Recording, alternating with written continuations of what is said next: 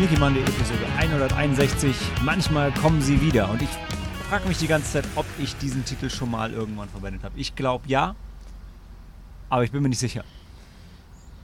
Und Auch Titel kommen wieder. Ja, passen zum Thema. Ähm, außerdem bin ich mir gerade gar nicht mehr. Also mal sehen. Ähm, ich gehe mal die Filme durch. Wir haben nämlich viele dabei. Wir sind jetzt bei den Juni-Sneaks. Das heißt, wir, wir sind wieder on time.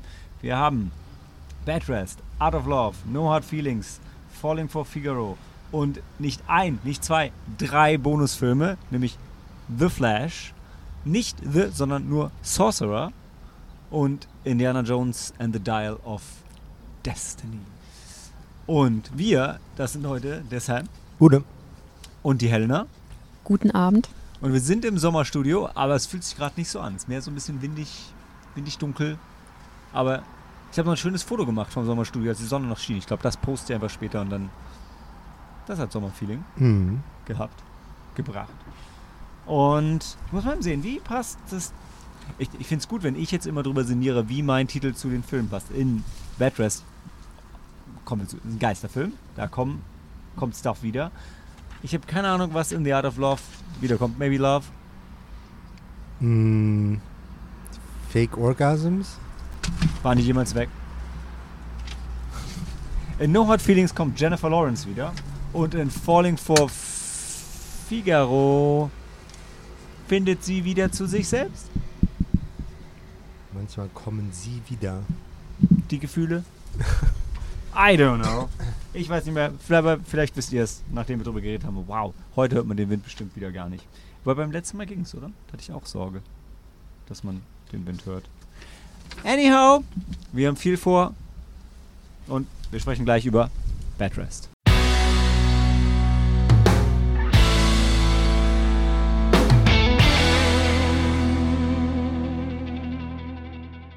Fear never rests. Ähm, bad, was?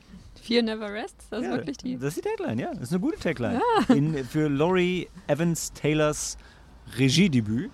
Äh, ein Film, der uns beim Fantasy Filmfest angepriesen wurde. Die haben äh, zwei, zwei zum Preis von einem Flyer auf den Plätzen ausgelegt, was ich irgendwie sehr sympathisch fand. Mhm. Und ja, das ist aber auch leider, naja, okay. Die Und den Trailer haben wir dann auch gefühlt vor, vor jedem Film gesehen. Ja, ja. Ich nehme mal nicht vorweg, wie gut oder nicht so gut der Film ist, aber Helena, erzähl du, ähm, worum es geht und ich schenk uns derweil Bier ein. Ja. Ähm, es geht um ein junges Pärchen, die gerade umziehen, in ein neues Haus ziehen. Sie, die ähm, junge Dame, ist im achten Monat schwanger. Und aufgrund von einem Unfall kommt es halt zu Komplikationen und sie muss für den restlichen Monat das Bett hüten, beziehungsweise ist ins Bett gefesselt und wird dann von ähm, gängigen Horrorklischees gejagt. Punkt. Sie, genau. ziehen, sie, ziehen, ja auch nicht in ein neues Haus, sondern sie renovieren ein altes Haus. Ein Haus, was ja. vielleicht eine Vergangenheit, mhm, also wahrscheinlich jetzt mhm. eine Vergangenheit, aber vielleicht ja. ist da was passiert in der Vergangenheit. Mhm. Hens äh, langweilige Horror-Klischees, die. Oh, jetzt kommt die Sonne raus. Prost. Oh. So schön. Ähm, ja, du musst aber erwähnen, wer, wer, die Frau, wer, wer die Frau spielt. Ähm, ja, die Frau wird gespielt von der jungen Melissa Barrera. Und ähm, ist eine der Carpenter-Schwestern in Scream und Scream 6. Also Scream 5 und Scream, Scream 6. 2022. Ja. Hatte ich nicht auf den Schirm. Habe ich dann erst gemerkt, als äh, wir dann Scream äh, 6 gesehen mhm. haben. Dann dachte ich mir, Mensch, die kommt mir doch so bekannt vor. Genau. Ja. Und das macht sie, die macht das auch gut. Also die spielt es, die spielt es gut, das Ding, fand ich. Schon, ja. Holt das Beste. Und ihr aus. Mann ist auch sympathisch. Das fand ich schön. Also es war nicht so, dass sie sofort die Verrückte ist und ah, der entpuppt sich auch noch als wenig hilfreich. Ja, aber, aber er ist jetzt nicht irgendwie so ein Arsch. Also du wirst, ich will jetzt nicht von falschen du Pferden... es ist gerechtfertigt, dass er sie so behandelt. Ja, also, aber er kümmert sich schon sehr um ja, sie. Total. Na gut. Also sie ist ja dann als Ich war sehr auf ihrer Seite. Ja. Sie war sehr. Ja, du solltest ja auch auf ihrer Seite sein. Vielleicht sollten wir noch sagen, dass sie äh, ähm, in, allein dann in diesem Haus ist und dann äh, hört sie Geräusche und sieht Schatten, ja, fremde also Kinder. ähm, ihr mh, ihre medizinische Vorgeschichte wird ja dann auch noch zum Verhängnis, weil sie dann nicht ernst genommen wird. hm. Und sie hat nicht den besten Arzt, müsste man sagen. Nee, der Arzt Aber er ist. ist sehr Oh, verständnisvoll. aber ist gut, dass du vielleicht das ist das, vielleicht ist, die- kommt er gerade. Äh, die, die Szene mit dem Arzt, das, ist, das war mein persönliches Highlight im Film, weil wenn der Arzt ihr erklärt, dass sie jetzt ähm, im Bett bleiben muss für den Rest der Schwangerschaft, der erklärt ihr das wirklich, ich möchte, dafür, möchte, dafür möchte ich den Film nochmal sehen, weil ich bin der Meinung, er erklärt ihr das eins zu eins, so wie der alte Chinese in Gremlins die Regeln für die Gremlins aussagt. Er, er erzählt so mehrere Dinge, die sich nicht machen kann und dann sagt er, und dann gibt es diese eine Sache, die, egal was passiert, die sie auf keinen Fall machen dürfen. Also wirklich wie die Gremlins nach Mitternacht füttern. Nie, nie, nie, niemals darf sie sich überanstrengen. Ganz. Und dann, ja. Und der Stresslevel bei ihren Versuchen, sich nicht zu anstrengen, ist auch so ein bisschen so wie in, im ersten Mission Impossible, wenn, wenn Ethan Hunt kein Geräusch machen darf. Du denkst wirklich so, oh mein Gott, sie hat sich ein bisschen bewegt. Es, es könnte zu viel Stress sein. Ja, das ist ganz gut. Ein ganz bisschen dürfen wir, glaube ich, von ihrer Hintergrundgeschichte noch erwähnen, weil das wird doch relativ schnell erwähnt, dass sie hatte schon mal. Sie hatte eine. Darf man das? Ja, sie hatte eine Fehlgeburt. nein, eine Totgeburt. Totgeburt. Oh, das haben wir lange diskutiert. Das müssen wir im Spoilerbereich, die Diskussion müssen wir gerne im Spoilerbereich nochmal aufleben. Also es gab äh, was zu beerdigen. Ja. Also das Kind kam auf die Welt, aber Ey, du kannst sogar bei einer richtigen Geburt was beerdigen. Was glaubst du, wie viele bei Vollmond den Mutterkuchen. Also es gibt immer was. Da kommt, also also sie hat das Kind auf die Welt gebracht, ihr erstes, aber es hat hat, nie geschrien. ja Also das ist ein Plotpunkt. Sorry, dass ich so. oder ein Horrorfilm-Klischee. Oh yeah, I guess. Ja. Nein, nein. ja, also die Hebamme oder Krankenschwester, die Hebamme. sie dann betreut, die gibt auch alles. Ja, die ist auch, also die ist schon ein wandelndes Horrorfilm-Klischee, das stimmt. Ja. Dann gibt es die, die, die Baby-Überwachungskamera. Ja. Es wird auch, also ich, ich glaube, ähm, es kommt ursprünglich aus The Changeling. Es, es rollt auch wieder der Ball über den Boden und wird zurückgeworfen und man, die Katze Ja. ist gar nicht da. Ja, Wer hat dann den Ball Katze. geworfen? Wer hat dann den Ball geworfen? Also das ist schon, also wirklich jeder Geisterfilm muss so einen Kackball haben irgendwo rum. Ich freue mich aber trotzdem mal drüber. Mhm. Ich bin Ja. so ein Sucker für Horrorfilme. Mhm. Es gibt dann auch Türen, die auf unerklärliche Weise dann zufallen. Fußspuren äh, Spuren an der Wand, an der Decke, gab es die auch? Ja, ja, gab's. Aber ich finde, der Film bleibt über. Also wenn man den Trailer guckt, denkt man, der geht, die Gren der geht direkt hart los und die ganze Zeit Horror relentless und so, aber der ist sehr reduziert, was den Horror angeht, bis auf die letzten 10, 15 Minuten. Also ich finde, bis dahin passiert schon sehr, sehr wenig. Ja. Das hat dem Film auch nicht unbedingt geholfen. Was mich jedes Mal amüsiert hat, ist äh, die Zeitsprünge. Werden Oh, die waren halt irritierend. angekündigt mit der Texttafeln, Mhm. wo dann ähm, Mit der Text. die ja vorgerechnet wird. Ja, Ah, das ich Tag vergessen. 20. Es Ach, fehlen noch stimmt. Ach ja. zehn Tage. Bis zur, äh, bis Ja. Gut. Und man erwartet die ganze Zeit, dass irgendwas Witziges mit diesen Texttafeln passiert, aber es werden Nee. bierernst, bierernst runtergezählt. Mhm. Also ich hätte gedacht, irgendwann kommt sowas, so eine Einblendung und sie ist mega genervt und ist irgendwie immer noch derselbe Tag. Oder ja, es gibt auch so eine, so eine kleine Trainingsmontage, wo Ja. dann, wo ihr langweilig wo ihr ist. langweilig ist. Ja, und dann macht also sie alles. ich fand das tatsächlich lustig. Da schien durch dies, die, die, das Montageformat gleich mehrere Tage vergangen zu Ja. sein und dann ist am Ende ein Tag Tag vergangen. Sie hat schon alles gemacht, was sie machen konnte.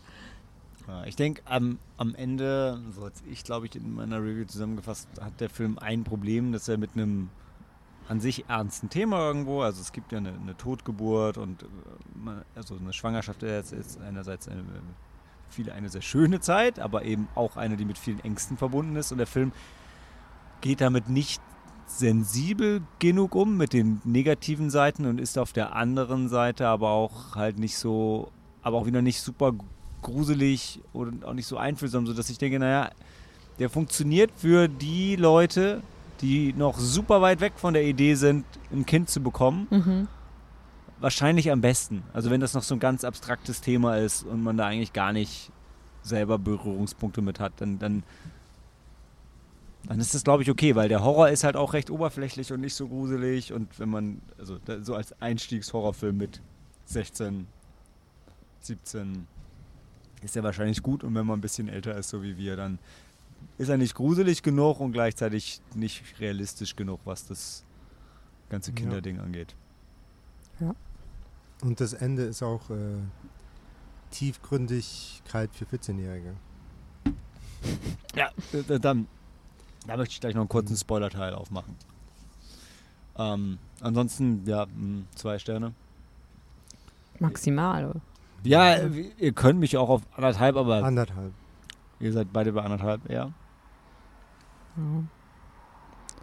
Ein Stern für den netten ähm, Hand, äh, Handwerker, der diese Kette dann in der Toilette findet, der war sehr sympathisch. Ja, aber, Okay. aber ey, immer diese Artefakte.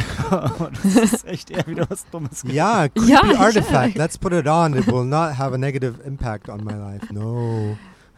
Ja, wenn du nicht an Geister glaubst, dann nicht. Also, Ja, aber als Zuschauer im Horrorfilm denkst du dir so, gähn. Ja. ja. Also ich würde noch mit zwei davon kommen lassen. Sam anderthalb, Helena, dann sag du. Ich schau mal. Ähm, also ich, ihm- ich würde jetzt auch anderthalb geben, aber Er ist ja fein für. Also dann machen wir anderthalb. Und dann gehen wir noch kurz zu Spoiler am Dienstag. Weil, zum Schluss, ich habe es nicht kommen sehen, Helena hat sofort gecallt, Sam war anscheinend auch gelangweilt. Dann ist sie ja tot. Und dann kann sie richtig gegen die gegen die Geistermutter. Geisterfrau, genau. Weil es ist kein Kind, was sie heimsucht, sondern und auch nicht ihr Kind. Das hätten wir ja im anderen Ding auch noch erwähnen können, das, aber ist eigentlich egal. Also das Mysterium den Film über ist ja, man denkt, man soll eigentlich denken, das Kind wäre vielleicht böse im Trailer. welches Kind? Ihrs. Im, Im Trailer denkst du, es ist ihrs. Ihre Totgeburt, die. Ich dachte eigentlich, ja. Ja, du, Ja. also du dachtest, das Kind in. Im Film das, dachte ich, es wäre ihr eigenes Kind, was böse ist. Ja, ihr eigenes Kind, was, wenn es gelebt hätte, so alt wäre. Ja, nee, ich dachte im Trailer, ja, also das, was sie gerade Hm. drin hat, das, das, Ach so, dass das, das ist. echte ist, Kind. Okay. Im Film denkst du, es ist. dass das Kind besessen ist von einem Dämon oder so. ja, ja. Oder im, im Film denkst du eher, es ist das ihr, ihr altes Kind, also das ist, was sie auch im Film denken, oder dann, dass das Kind beeinflusst wird und dann diese Frau. Anywho, am Ende gibt es dieses Ding. Dann kann sie sich gegen diesen Geist wehren. Ja, weil es äh, drei, also es sind drei verschiedene Mütter, die halt auf drei verschiedene Arten Drei? ihr Kind verloren haben. Warte, jetzt Ja, muss die ich Ach so, die Hebamme. Die Hebamme hat ja auch, ja. hatte Fehlgeburten. Die, sie, unsere ähm, Hauptfigur hat ja eine Totgeburt und die, der Geist, der sie hatte ja ihr Kind bei einem Autounfall verloren. War das so? Yeah, I guess, maybe, who cares. Mein Punkt war, worüber ich mich beschwert habe, war, dass die Hebamme dann mit ihrem Kind zum Himmel, Kind? zum Himmel, die, die Hauptdarstellerin, äh, Ja, Frau Carpenters Kind, altem Kind, erstem Kind, in den Himmel geht. Und das hat mich aufgeregt, weil ich gesagt habe, warum kann die Hebamme nicht mit ihrem eigenen Kind in den Himmel gehen? Und hast du gesagt, nein, die Seele wird erst zugeteilt, wenn man auf der Welt ist. Und dann habe ich gesagt, naja, aber das Kind hat nie geatmet, also ist es nie lebendig zur Welt gekommen. Wieso hat die Totgeburt von der Hebamme keine Seele gehabt? Die Hebamme hatte keine Totgeburt, sie hatte, eine, sie hatte Fehlgeburten. Okay, wieso hat die Fehlgeburt keine Seele, aber ihr Kind, was auch nie zur Welt gekommen ist, hat Aber eine es Seele? ist ja zur Welt gekommen. aber es, hat, nie ja gelebt. Die, die, es hat ja die Grenze überschritten. Und das ist mein Punkt. Du kannst doch nicht sagen, dass der Geburtskanal, und jetzt habe ich sehr Ja, ja, wesentlich ja. Das, das, das. Licht am Ende des Tunnels. Ja, ah, des Tunnels, genau. Das, da wird die Seele zugeteilt. Ja. Living or dead, you, you get a soul, you don't have a soul.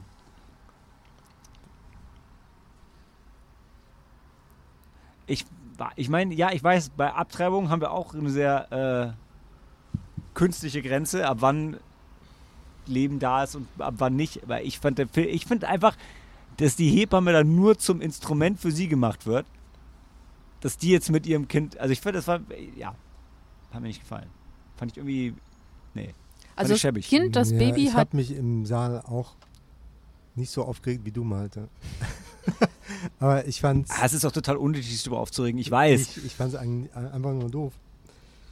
Ja, und ich fand es halt anmaßend, dass die Hebamme jetzt ihr Kind mit in den Himmel nehmen muss. Ich so, Ja, das Kind kann ja auch nicht alleine in den Himmel. why? Anscheinend. It's only a toddler.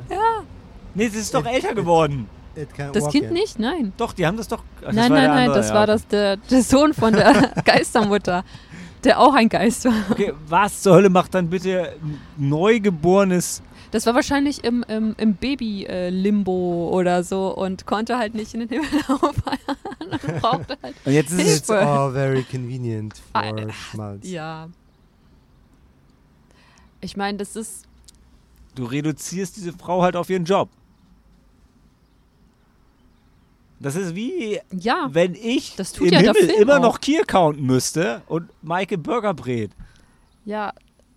Das ist. Das tut ja auch der Film, weil der Film sieht, das ist halt nicht ihr Job, das ist ihre Berufung. Ja, Beruf. So, Nur Äh, weil du so- noch ein UNG ranhängst, wird nicht besser.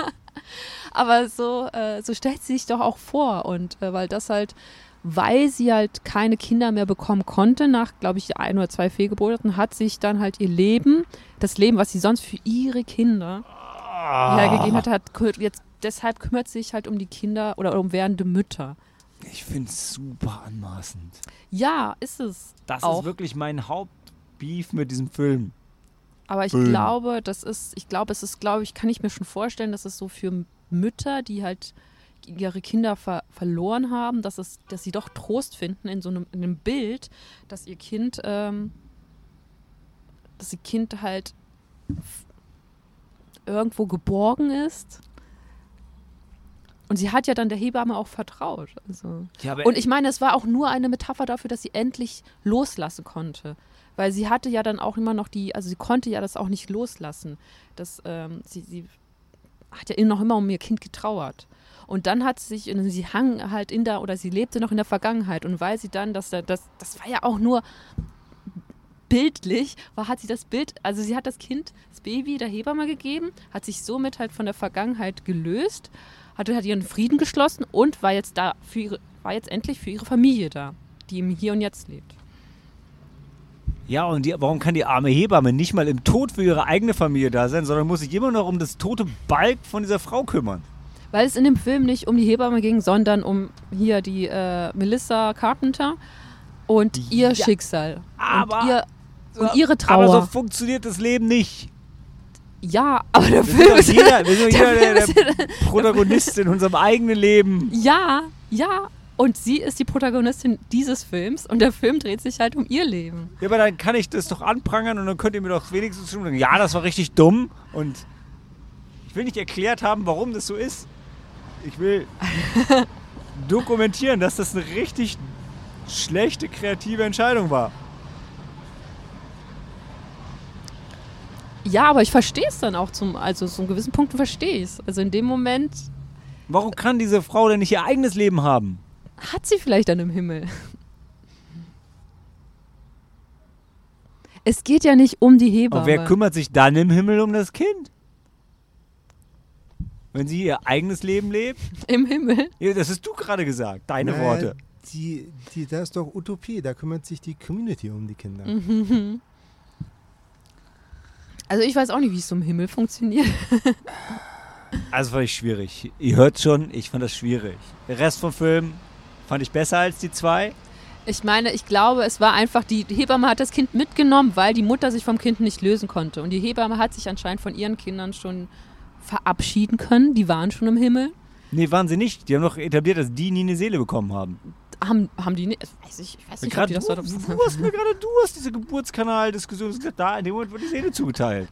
Deshalb sind ihre Kinder, haben nie eine Das gehabt. wurde nie etabliert.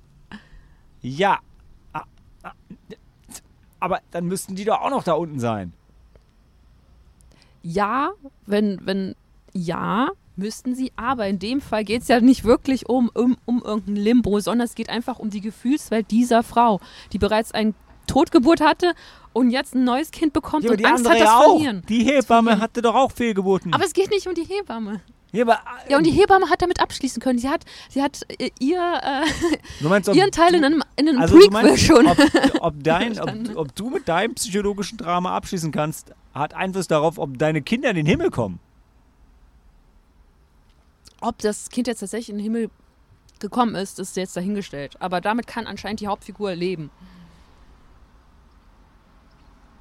Du kannst doch nicht immer dann dich aus der Argumentation wieder zurückziehen und sagen, weiß ich nicht. Wenn in dem Moment, wo ich Okay. eine Lücke in deiner Argumentation Was aufzeige. ist, welche Lücke? Also, in meiner, also ich, ich will doch einfach nur sagen, dass es einfach nur eine, eine Metapher ist. Es ist einfach nur, es ist halt einfach. ja, aber jetzt sagst du wieder, das ist eine Metapher. Also das heißt, es gab eigentlich nie Geister und das war einfach nur so ein bisschen Blitzgewitter in dem Kopf, während sie halbtot war. Und sie hat sich das alles eingebildet. Der Film hat doch ganz klar etabliert, dass es Geister wirklich gibt. Das ist doch keine Metapher im Film. Ja, und so ist auch dann die Hebamme ge- gestorben. Durch diesen Geist. Okay, ja, du hast recht. Nein, ich meine es gar nicht böse. Der, Film, der. Film sagt schon sehr klar, dass es Geister wirklich gibt und dass die keine Metapher sind Mhm. im Kosmos des ja, Films. ja, gut. Und dann kann es kann ja immer noch sein, dass das Kind halt nicht in den Himmel fahren konnte, weil die Mutter ist noch Ja, halt. das ist, was ich gerade gesagt habe. Das heißt, wenn Mütter ihre Kinder nicht loslassen können, dann sind die so lange im Limbo gefangen. Und wenn die Mutter nie, wenn die, wenn die Mutter damit nie hätte abschließen können, wäre das Kind nie in den Himmel gekommen wegen der Mutter. So funktioniert der christliche Glaube nicht. Jeder ist doch für sich selber und Kinder kommen immer in den Himmel, weil sie unschuldig sind. Und zwar sofort. So. ja, dann sag das mal hier, äh, Laurie Evans Taylor. Ja, das Skript nicht geschrieben, die war nur ausführende. Siehst du? Also so ergibt es doch auch Sinn. Sie hat ihr Kind halt Nein. nie loslassen können. Das war dann in einem Limbo gefangen. Die Hebamme hat ihre Kinder äh, loslassen können. Die sind bereits im Himmel. Und die Hebamme wollte auch schon in den Himmel fahren. Und, und dann ähm, dachte ich, okay, dann nehme ich das Kleine jetzt hier auch noch mit. Fändest du es, wie sähe es denn aus, Das wenn ist das, die Erklärung, auf die wir uns jetzt einlassen. Das... So kann ich es mir erklären. Dann bleibe ich nur. Ja, okay. Außerdem, ich glaube, weil das ist halt dann auch ein, hat ein bisschen so ein schöneres Ende für die Hebamme, weil dann ist sie, ähm, weil sie stirbt auch so abrupt und davor ähm, denkt ja auch unsere Hauptfigur, sie wäre tatsächlich dann die, ähm, die, die ihr Kind stehlen möchte Das stimmt. Und Und das äh, unterstreicht, dass es nicht ist. ja, genau. Finde, ja. Und ihre Kinder, aber dann, ihre Kinder sind dann schon groß. Sind ja schon lange tot. Ich weiß nicht, wie es funktioniert. Also, ähm, ich meine, dass das Kind von ihrer Haupt äh, Protagonistin, das war ja auch ein Baby. Und das, wenn du tot bist, kannst du auch nicht älter werden. Also, also Who knows? deshalb war es ja noch ein Baby. Ja, aber es war ja auch noch im Limbo, ge Li- Limbo, im Limbo gefangen. Es ist ja nie in den Himmel gekommen. Ja. Achso, und da, ach so, im im Limbo, im Limbo kann man dann äh, älter werden. Nee, im Limbo gerade nicht. Ja, deshalb war es ein Baby. Ja, Achso, genau. aber im Himmel kann man. Ich gehe ja mal davon aus. Ich meine, wie schäbig ist das denn? Im Himmel wird man äh, älter und erwachsen und oh, stirbt dann? Es kann doch nicht sein, wenn ein Baby, also ich, wenn ein Baby kann doch nicht für immer im Himmel auch ein Baby bleiben. Dann kannst du ja nie irgendwie Glückseligkeit erfahren. Also die Seele ist doch weder jung noch alt. Ja. Das, jetzt machst du ein ganz anderes Fass auf. Also, Mit anderen Worten, die Filmemacher haben sich null Gedanken darüber Ja. gemacht, sondern einfach äh, das geschrieben, was sie gerne sehen wollten. Genau. Das gehe ich mit. Ja. Danke, Sam. Gut, reden wir, das Gute ist, als nächstes reden wir über einen Film, der ist so scheiße, da brauchen wir gar nicht mehr drüber diskutieren. Nämlich The Art of Love.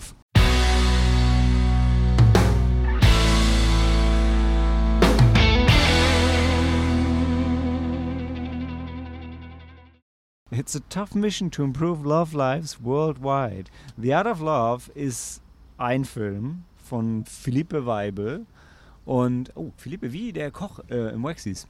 Kommt raus an Mike, äh, nein, äh, am 13.07. Also, das heißt, ihr könntet ihn noch im Kino sehen, weil, wir sind noch nicht zu spät, um euch zu warnen, sagen wir es so rum. Und ähm, Simon und ich fahren zusammen drin und ich würde behaupten, oder, oder um das Fazit vorwegzunehmen, der Film war so schlecht, dass man nicht mal mehr Spaß dabei haben konnte. Sam, worum nee, ging's? da gab es noch nicht mal Dinge, über die man hätte lästern können, möglich. Jedenfalls geht es um äh, ein britisches äh, Sextoy-Startup, was The Art of Love heißt. Und alle Produkte Spielzeug oder die ausliefert. Nee, die Marke. Die Marke heißt Art of Love. Ja. Und äh, die, die haben ihre eigenen Lieferservice Ja. mit, äh, mit, mit, so, mit, mit ihrem pinken Firmenlogo überall ja, und drücken dir dann ein Paket in die Hand, wo praktisch draufsteht, das ist ein Sextoy. Guck mal, ich habe ein Sextoy bestellt. Stimmt, das Gegenteil von dem, was man eigentlich erwartet. Ja, also ich kenne alle diese ähm, Und ich möchte da dazu sagen, Sam, ne? du hast es gerade aus der offiziellen ähm, Synopsis übernommen. Ich möchte stark hinterfragen, dass ein Startup eine eigene Logistikkette hat und auch dieser Influencer, der das schon seit Jahren macht, nichts Also- daran ergibt Sinn. Ja, also diese Logistikkette besteht aus einem Lieferwagen und einer Frau, die alles ausliefert. Ähm, ja.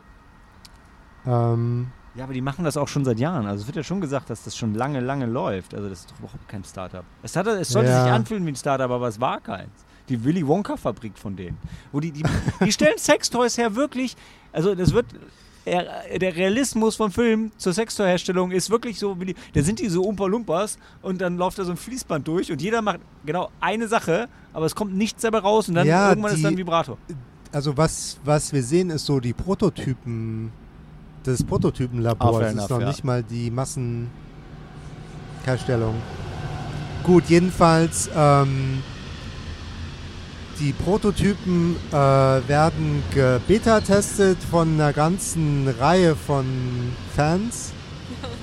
ähm, und äh, zwei davon folgen wir, nämlich I äh, Eva, die 55 sein soll, aber 65 äh, sich anfühlt wie. Also sie und ihr Mann fühlen sich eher so an wie kurz vor der Rente. Auf jeden Fall. Ähm, sie ist so als Hausfrau die aufsteigende Rezensentin von Sextoy-Prototypen. Und auf der anderen Seite hast du den. Sie ist die Namensgeberin, mit- das ist doch das Ding. die vergibt auch gute Namen, ja. Äh, und auf der anderen Seite haben wir Adam, der ist Mitte 30 und ein sehr erfolgreicher Instagram-Influencer. Ja, wir, wir, wir lernen ihn kennen, während er nackt seinen Penis in den Schlauch steckt und gut Ja, abspritzt. Gott, dieser, dieser Prototyp besteht aus zwei zusammengegurteten Dyson-Staubsaugern. Also die Requisiten in diesem Film sind echt. Äh, also kann, kann man auch sich drüber amüsieren, wenn man sieht, ah, low budget und irgendwie zusammengeschustertes Zeug. Ähm, bis die dann äh, von Hector, dem Geschäftsführer von The Mhm. Art of Love, äh, zusammengewürfelt werden und äh, weil das, das größte nächste Produkt dieser Firma, ähm, dazu brauchen wir nämlich zwei, um das zu testen. Und Knick, knack. Dann, ja, und dann werden die unfreiwillig Partners in Sex Crime. In love. Was? Wait, no. Ja, das, das ist das Schlimme. Also wir haben ja eben, wir haben ja jetzt schon, uns schon aufgeregt über den Realismus des Films und das größte nächste Produkt ist auch noch Cyber Sex, ganz Körperanzüge mit so Taucherbrillen, die die 3D-Brillen sein sollen. Und es ist einfach Ja, so, so stümperhaft. Ähm, Augmented Reality Brille mit so einem Ganzkörperanzug, was dir Force Feedback also gibt, so wie in äh, Demolition, Demolition Man. Man, ja. Ja. Nur nicht witzig. Es ist halt, nicht und es hat witzig. alles irgendwie so diese ganze, es ist wirklich so, der macht so wie in der Sesamstraße irgendwie. Also so wirklich so, Mhm. es ist so dumm und schlecht und der Ja. Rest vom Film halt auch. Wirklich, alles ist. Ah! Ja, alles Klischees mit der Hausfrau, die von ihrem Mann nicht mehr beachtet wird und der Influencer, der eigentlich ganz einsam ist und an seiner er so viele Popularität Follower hat. kaputt geht. Ja. Oh. Das Schlimmste, Tragischste an dem Film ähm, ist, dass wir Jeremy Swift als äh, Eva Parkers Mann Ben Parker haben, der richtig unsympathisch rüberkommt. Also der Schauspieler aus Ted Lasso hat so viel Besseres verdient. Ja, aber auch der, der, der, der, ich, der, der, Und der, der der Chef von Rest- Art of Love war auch noch in, der war in, in ähm, Dungeons and Dragons mit dabei, unter anderem. Einer von den, von den zwei Reichen am Ende, die Wetten abschließen. Ach auf- so, okay, auf die habe ich gar nicht geachtet. Anywho, ich meine, das ist eigentlich auch Kenneth ein guter Collard. Ja, Hm. kannte ich sonst auch nicht. Aber da habe ich ihn wiedererkannt. Hat es irgendeine Bewandtnis, dass die zwei Protagonisten Adam und Eva heißen? Oh my god. Ja, nee, aber gar nicht so A richtig. new dimension of stupidity. Ja, ich glaube, Bitte rette uns, wir sollten aufgehör, aufhören, über den Film zu reden, dass wir nicht noch mehr aufdecken. wir wollen ja nicht, dass jemand reingeht. Deshalb spoilern wir jetzt so aus, aus dem Lauf heraus vor der Wertung. Die Wertung habt ihr schon gehört. Das ist ein halber. Ist ein halber Stern? Halber Stern. Halber Stern. Ist wirklich ein halber Stern. Also, weil Adam und Eva entgegen der Erwartung an den Namen und äh, sie geben nicht Geburt weder den neuen Sextoy noch Aber sie irgendwas. fallen aus dem Paradies, weil sie den Apfel essen. Was? Nee, auch nicht. Nein? Der Punkt Gibt's ist, da sie sowas? verlieben sich auch nicht ineinander. Sie werden gute Freunde. Das ist eigentlich noch das Beste an dem Plot. Lieben Adam und Eva sich Ich in der glaub. Bibel? Ich glaube, die sind einfach nur die einzigen, die da sind. Ja. Nee, nee, er hatte doch Ja? Lilith vorher. Adam. Ja, hat er. Ja, also gab es ja noch eine. Ja, aber die war, äh, die hat ihm nicht gehorcht, die war ungehorsam. Ja, das wurde ist halt nicht okay für eine Frau. Das stimmt Ja, deshalb wurde sie Stimmt, da war nur eine Frau, die gehorcht hat. Nee. Ja, Eva. Eva hat ihm doch auch was gegeben, was er. Nee, nee, sie hat ihm, äh, ähm, sie hat ihm gehorcht, aber dann hat sie sich verführen lassen von der Schlange. Aha. Hm. Weil sie halt äh, eine schwache Frau war. Ja. Aber, aber ich, Ihr seht schon, ich bespreche lieber die Bibel als diesen Film. ich möchte trotzdem noch darauf hinkommen, weil der Film gegen Ende auch noch ein weiteres Hate Crime begeht. Weil dann kommen auf einmal die bösen Japaner. Mit dann- ihrem Roboter, ja. Ey, die bringen wirklich, warum auch immer, bringen sie noch fucking Cyborgs mit rein, die die neuen Liebesandroiden werden und dann braucht die Firma Eva nicht mehr, sondern nur noch Adam, weil die, dieser japanische Roboter halt noch nicht Englisch kann und Adam ihr, ihr das beibringen soll und sie steuert dann diesen Roboter aber nochmal. Und es ist so dumm. Also ich, ich weiß nicht, was dieses Sci-Fi-Kram in diesem Scheißfilm noch äh, warum? Warum? Ich habe mich die ganze Zeit nur gefragt, warum. Wa- Es ist wirklich ganz schlimm. Ganz, ganz schlimm. Und ich meine, war der Film nicht auch so ein. War das nicht auch so ein Corona-Schmodder? Nee. Also so eine komische Co-Produktion, ne? Es war Schottland und Australien und drehen dann ihren Film in London. Im fucking Empire, was sie unterjocht hat. Aus Rache. Haben gesagt, wir bringen den schlimmsten Film zu euch. Ah, dann gehen sie auch noch auf so eine. Ist nicht. Wie war denn das noch? War Adams Freundin war da noch in diesem Künstlerzirkel? War das seine Freundin? Ich weiß es nicht mehr. Und dann spielen die Klavier. Irgendwer spielt Klavier. Ach, seine die Mitbewohnerin, in die Ja, sich die verliebt. Nachbarin, Äh, ja. Mit den Kakteen. Und der Badewanne. Das war ein bisschen witzig. Die Badewanne war ein bisschen witzig. Ja. Und steht dann, klopft an der Balkontür und der von Adam und er wundert sich, dass da jemand steht und sie erklärt ihm dann, dass die sich ja einen Balkon teilen und warum ist das verwunderlich, dass sie da steht. Also das ist Adams Love Interest. Ja. Seine Nachbarin, die, in die er sich dann so verliebt. Und dann hilft Eva ihm ein bisschen dabei.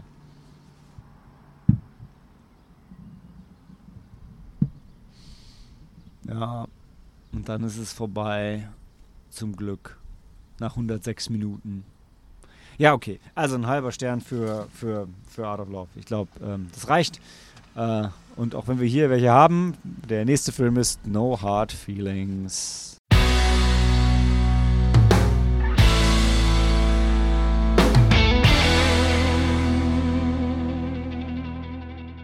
Pretty awkward. Also zweimal Punkten dazwischen, weil sie ist hübsch und er ist awkward. Es ist No Hard Feelings, der neue Film mit Jennifer Lawrence und er ist von Gene Stupinski. Aber er ist überhaupt nicht Stupinski. Stupnitzky. Ja, ich weiß, ich weiß. Und wir haben gerade Spaceballs gesehen. Spaceballs geschaut und to stop someone means to screw them, so uh, to have sex with them in Yiddish. ah, Okay. Stupnitsky, which is also topical for this film. Ja, denn in dem Film geht es darum, dass äh, also Jennifer Lawrence ist so ein bisschen ein, eine, ein Tu nicht gut, Anfang 30, ähm, hat das Haus von ihrem Papa geerbt, meine ich, und ähm, kommt mit den Rechnungen nicht hinterher, ist Uber-Fahrerin, Schrägstrich Kellnerin, Schrägstrich Tagelöhner. Und dann geht ihr Auto kaputt und ohne Auto ist schlecht Uber fahren. Also brauchst du irgendwie ein Auto, um, weil sie muss, wie heißt das, ähm, Gebäudesteuer, äh, Grundsteuer, äh, Ja, die, die Steuer für ihr ja. Haushalt bezahlen und das kann sie kaum und dann droht sie das die, Haus wurde- zu verlieren. die wurde gerade erhöht oder so, ja. Ja. Und dann findet sie auf Craigslist eine Anzeige, die auf der wahren Begebenheit basiert, auf der der Film basiert, in der Eltern eine Frau suchen, die ihren Sohn mh, aus der Reserve lockt. Ja, genau. Ähm, äh, und Damit er ähm, an der Uni nicht total überfordert ist. Genau. Und dann, dann gibt es eine schöne Szene, wo sie das Interview mit den Eltern und fragt, was sie denn jetzt eigentlich genau machen sollen. Und dann sagen, do you, when, you, when you say date him, you mean date him or date him? Und dann they're like, yes, date him. Und ich dachte, yeah, I'm gonna date his brains out. Ähm, also die wollen, dass sie ihn, genau, was Sam gerade gesagt hat, dass das Unaussprechliche mit ihm tut. Und ähm, das macht sie dann mit diesem armen, also nein, das versucht sie dann mit diesem armen, wehrlosen 18-Jährigen. Und das ist ganz gut, dass es gendermäßig äh, umgedreht ist, sonst wäre es noch mehr awkward. Aber so ist es sehr charmant. Und auch sonst wäre es tatsächlich dann charmant, weil sie sehr dominant versucht, ihn ins Bett zu bringen und äh, er sehr zurückhaltend reagiert. Und die Chemie zwischen den beiden ist sehr schön. Und der ganze Film ist irgendwie sehr sch- schön und lustig. Nicht zeitlos, Klassiker für die Ewigkeit, witzig, aber ähm, schon witzig. Ja, ich fand, das ist eine richtige Sommerkomödie. Die wir sie schon lange nicht mehr hatten. Aber ist ja auch lange her, dass wir Sommer hatten. Also. Also seit, seit Jahren, meine ich. Puh, also müsste ich jetzt schauen.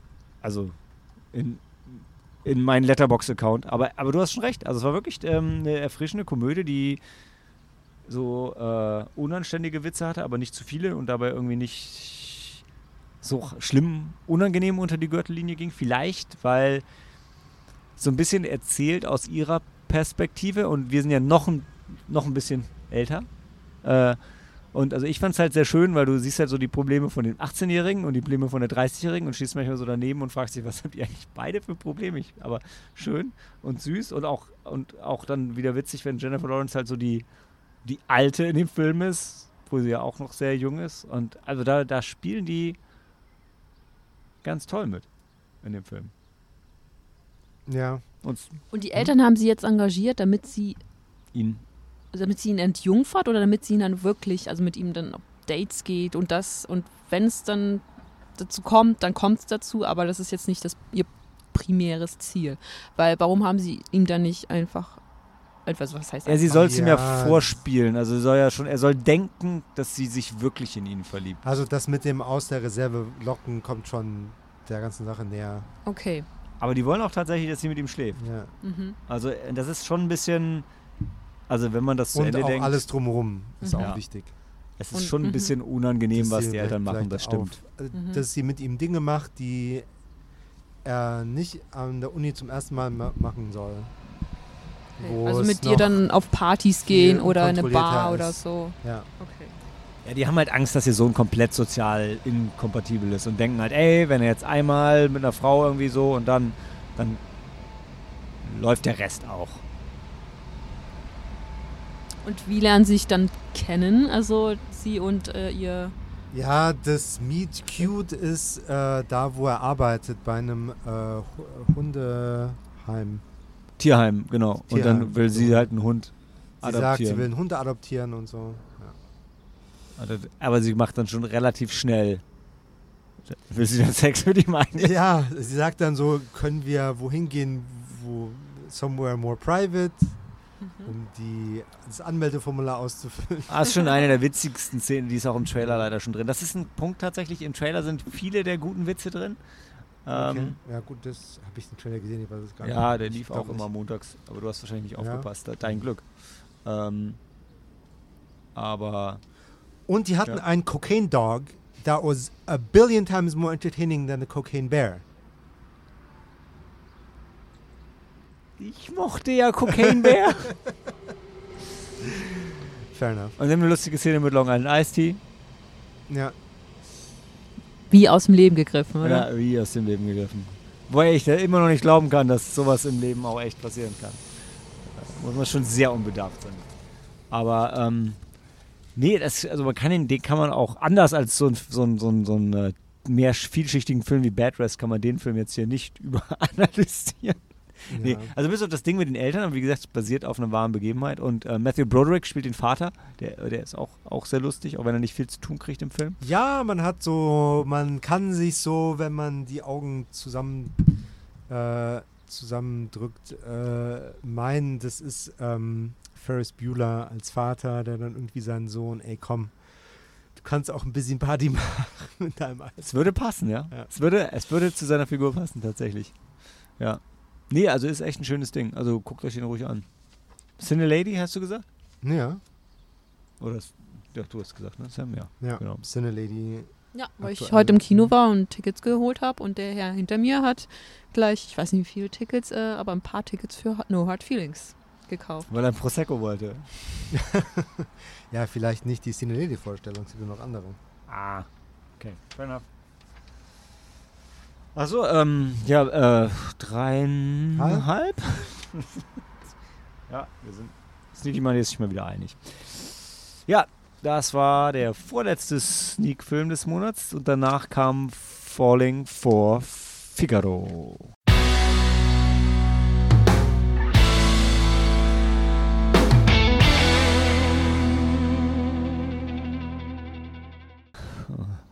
To Find Your Voice, Sing from the Heart. Falling for Figaro ist der neue Film von Ben Levine. Und ich weiß nicht, warum ich The Catcher Was a Spy hingeschrieben habe als anderen Film von mir. Ich habe keine Ahnung, welcher Film das ist. Weiß das jemand von euch? Ja, nein? Okay. Ähm, der kommt erst Ende Juli, am 27. Also auch hier haben wir genug Zeit, um euch davor zu warnen.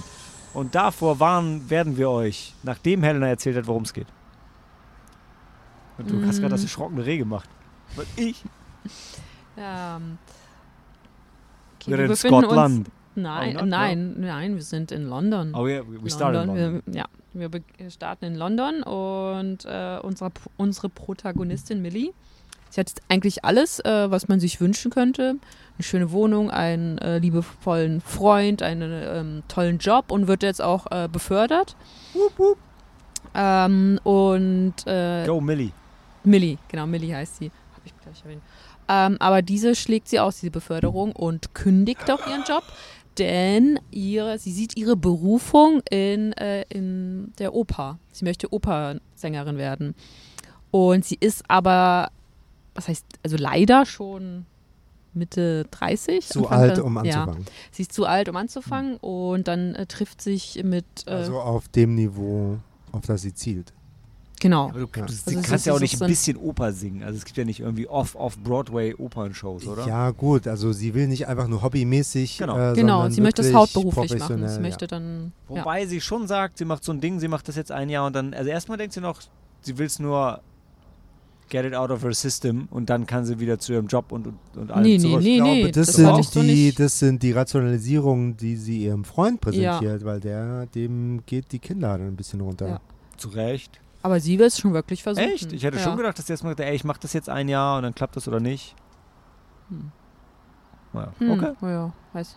Auf jeden Fall wird ihr dann eine, ähm, eine ehemalige Opernsängerin ähm, empfohlen, die jetzt halt als Lehrerin arbeitet in, in Scotland.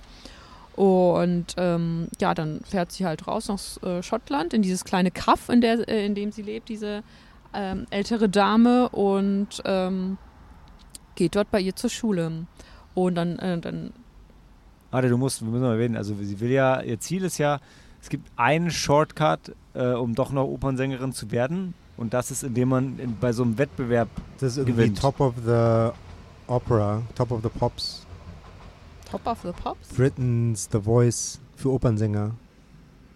Ja, also du, wenn Also du es ist bei irgendwie diesem bei- Wettbewerb bei Wenn diesem gewinnst, dann Wettbewerb- dann kriegst du einen Job, Sommer weil sonst Superstar. normalerweise musst du halt jahrelang äh, hinarbeiten, du bist ja erstmal Understudy, so wie beim Theater, denke ich.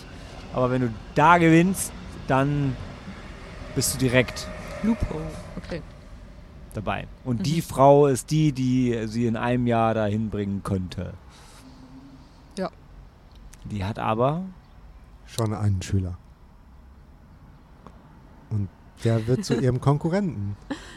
Ja, ja, weil der Schüler, äh, weil er, ich weiß nicht, wie der Schüler hieß. Max Thistlewaite. Ja.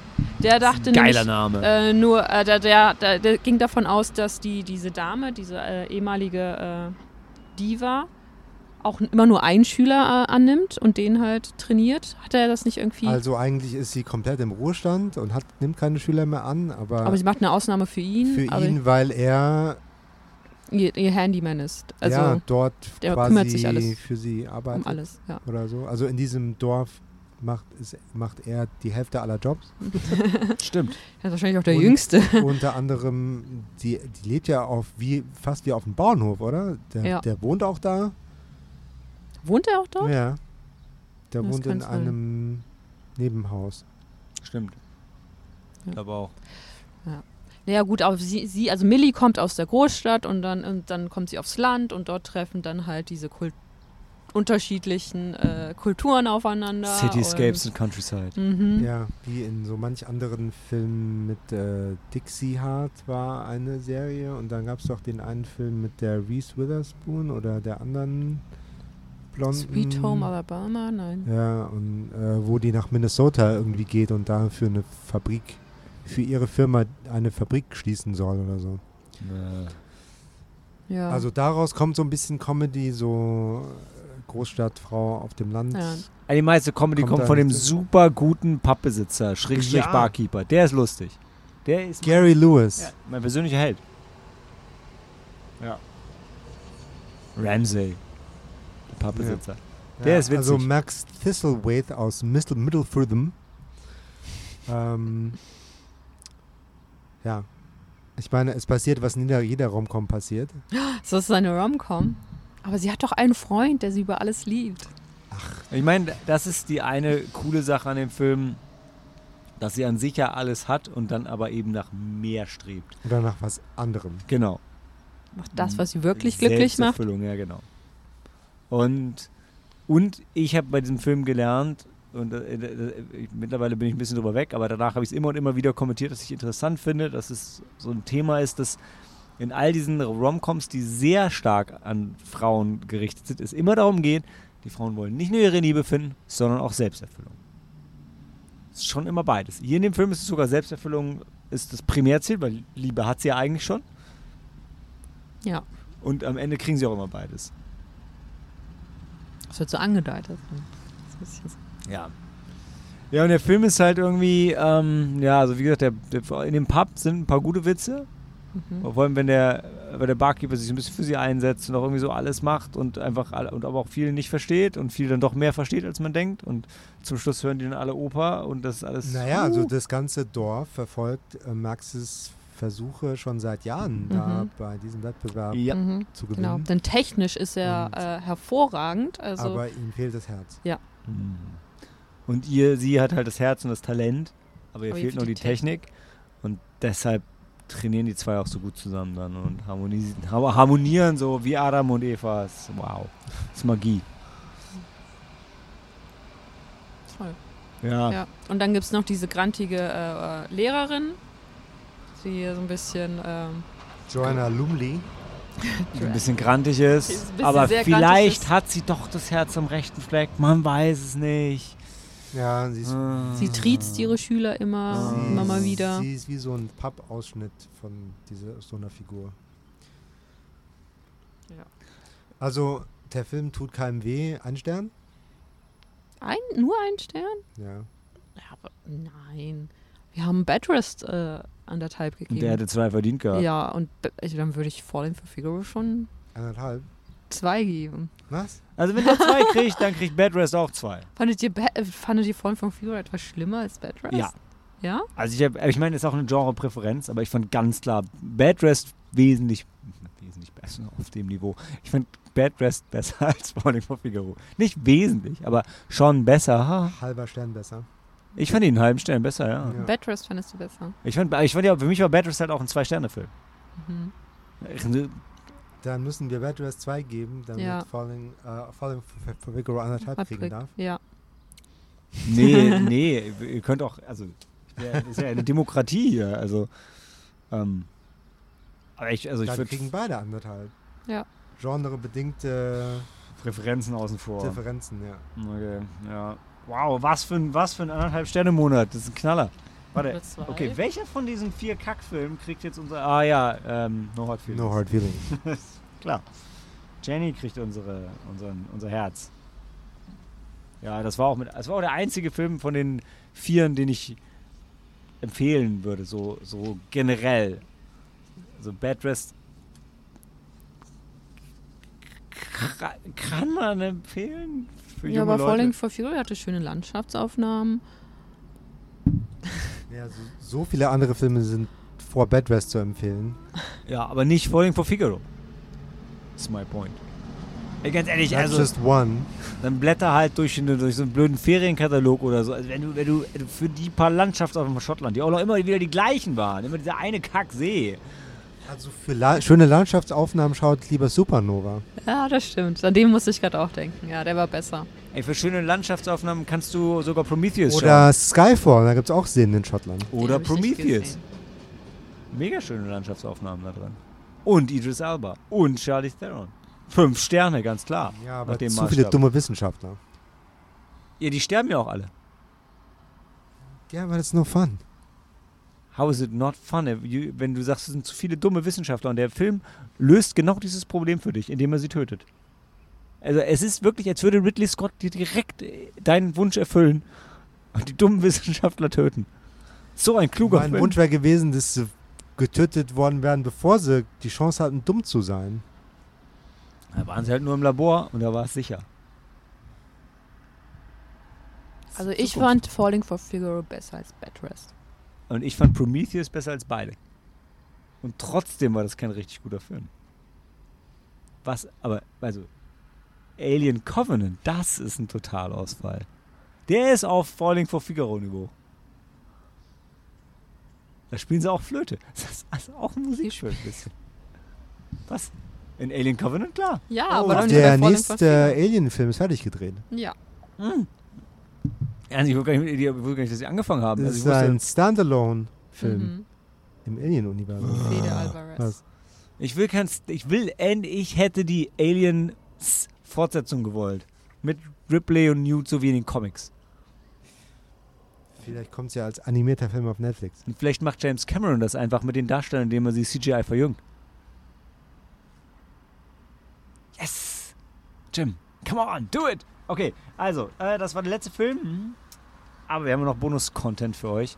Und das heißt, wir reden gleich nach der Pause über The Flash.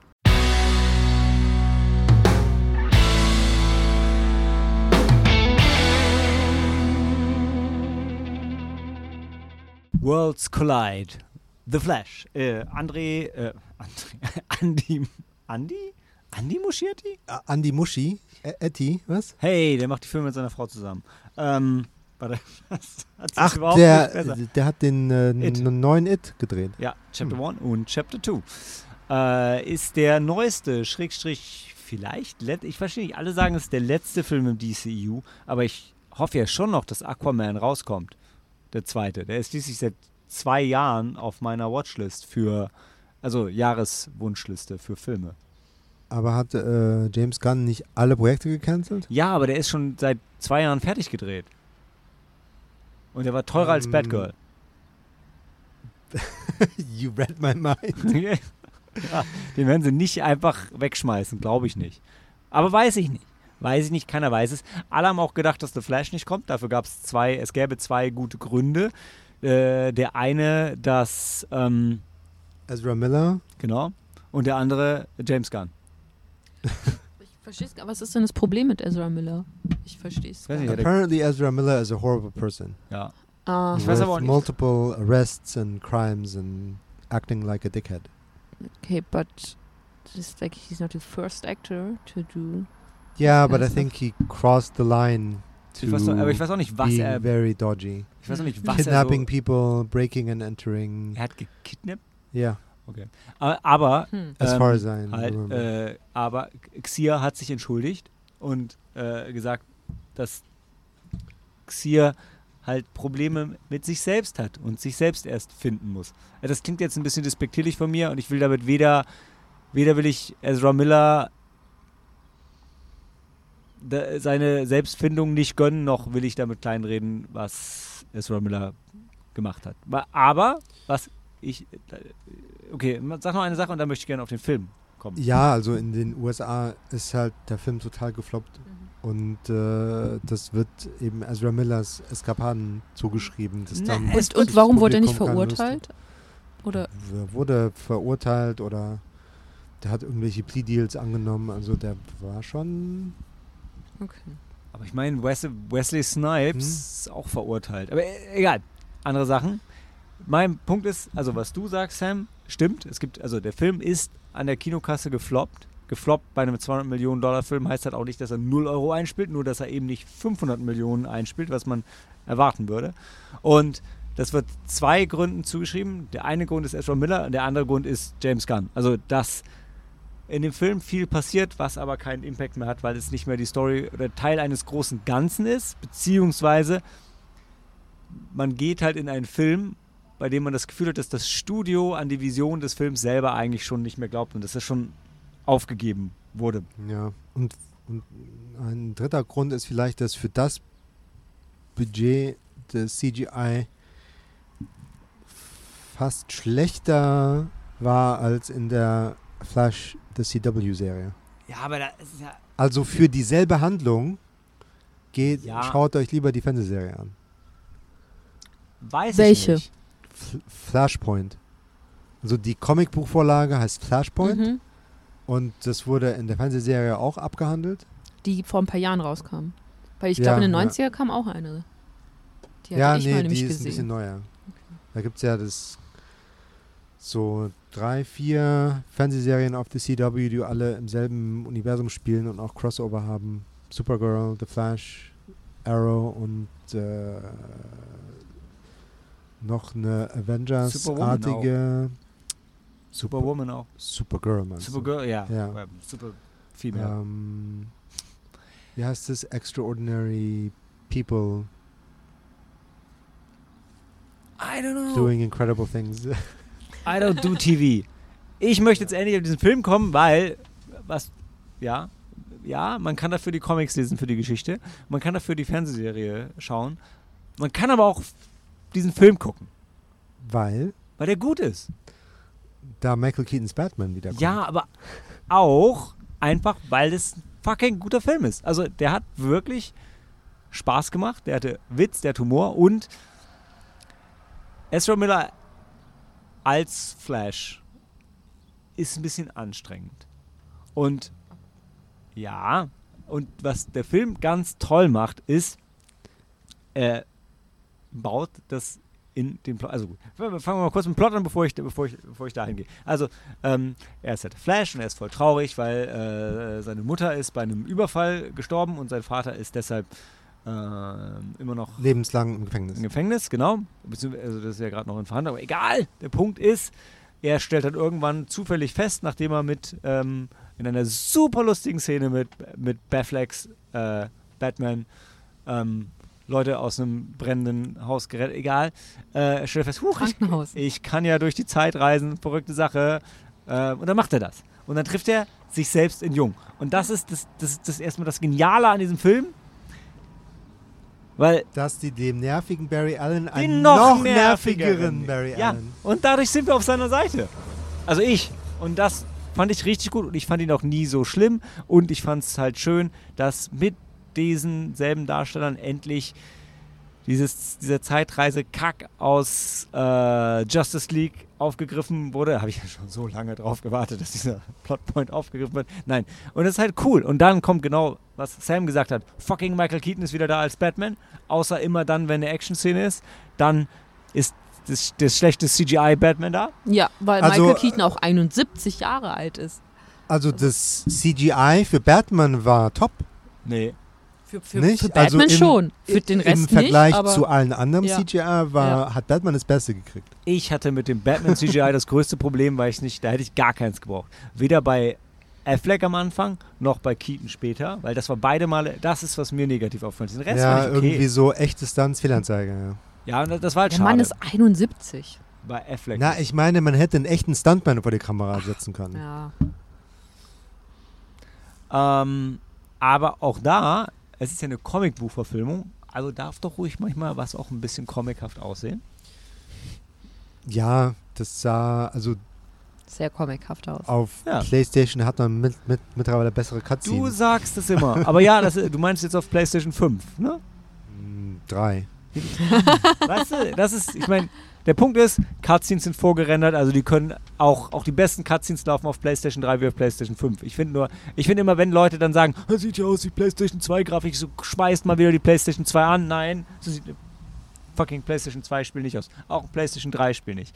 Aber was Naja. bei den Batman-Szenen Mhm. besonders negativ ist, ist, dass man halt, wir hatten halt vorher Patsys Batman und der macht das halt alles echt und sieht richtig, richtig, richtig, richtig gut aus. Und das tut das hier nicht. Und deshalb war das Mhm. für mich nicht, auch nicht gut. Ja, also Michael Keatons Batman ist glänzt dann, wenn er äh, halt in Dialogszenen natürlich. Genau. Und da glänzt halt richtig. Und der ganze Rest vom Film glänzt da für mich auch, weil es war für mich wirklich richtig schöner Fanservice. Ich weiß, es gibt jetzt Multiversumsfilme rechts, links und auch in der Mitte. It's like, like everywhere all at once and stuff. Aber ähm, ändert nichts daran, dass das einfach wirklich gut war. Und deshalb, wir auch hier bei Sneaky Monday diskutieren ja auch gern das Ganze drumherum. Ja. Aber am Ende geht es ja dann doch auch mal um den Film und der ist gut. Ja, man freut sich ja auch, weil es Michael Keaton ist. Also, also man freut sich nicht nur, weil Batman kommt, sondern weil Michael Keaton als Batman wiederkommt. Das ist ja Nicht und irgendein deshalb Batman. genau nicht irgendeiner. Sondern unser Batman. der mit dem wir aufgewachsen sind. Ja. Und ich muss sagen, ich fand jetzt äh, die Figur von, äh, also ich muss sagen, ich muss da ein bisschen differenzieren. Also Ezra Miller ist die, äh, war nicht nervig. Die Figur von Barry Allen ist halt so, aber ich fand sie jetzt auch nicht super nervig. Das ist ja, einfach die die Figur ist so. Inkarnation seit Justice League war halt noch Und mal die davor, eins also vielleicht, ich bin halt auch nicht so be, äh, ich glaube, bewandt. normalerweise ist Flash nicht so nervig. Nicht ja. so. Ja, aber es, äh, es aber- ergibt irgendwie Sinn, weil er ständig quasi, ähm, weil er Er so ist Flash ist. Ja, Genau, halt so also das ist auch mein Punkt. Ich finde es gut, dass du das sagst, weil auch da wieder, ja, die Flash-Puristen, die die Comics gelesen haben und whatever, finden es vielleicht nicht so geil und vielleicht ist auch die Fernsehadaption cooler für den Charakter und näher an den Comics und trotzdem für mich war das immer okay, auch wenn sein Kostüm halt scheiße aussieht. Aber ist, in, ist, ist The Flash in den Comics, Comics älter? Weil es, für mich ergibt das halt Sinn, weil du siehst halt diesen, diesen jungen Flash, natürlich ist er ein bisschen dann hibbelig und dann kommt, trifft er auf sein jüngeres Ich und der ist halt halt noch aufgedrehter. Ich glaube, das hat auch ein bisschen was mit der Und Erfahrung er noch ein paar zu Jahre tun. Zeit, um ja, cool zu werden. Genau.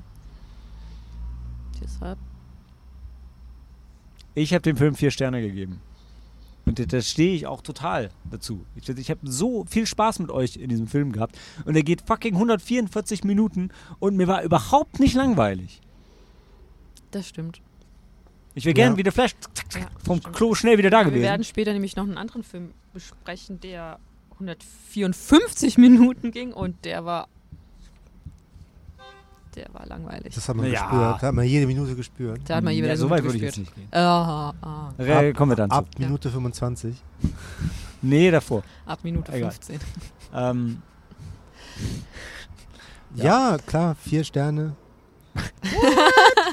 es war unterhaltsam. Es war ein schöner Abend mit euch. Ja. oh, ja. Und nur nicht fünf Sterne wegen CGI und wegen und wegen. General Zod war ein bisschen blass ja gut, aber als Bösewicht. Da hatten sie nicht so die inspirierende Idee.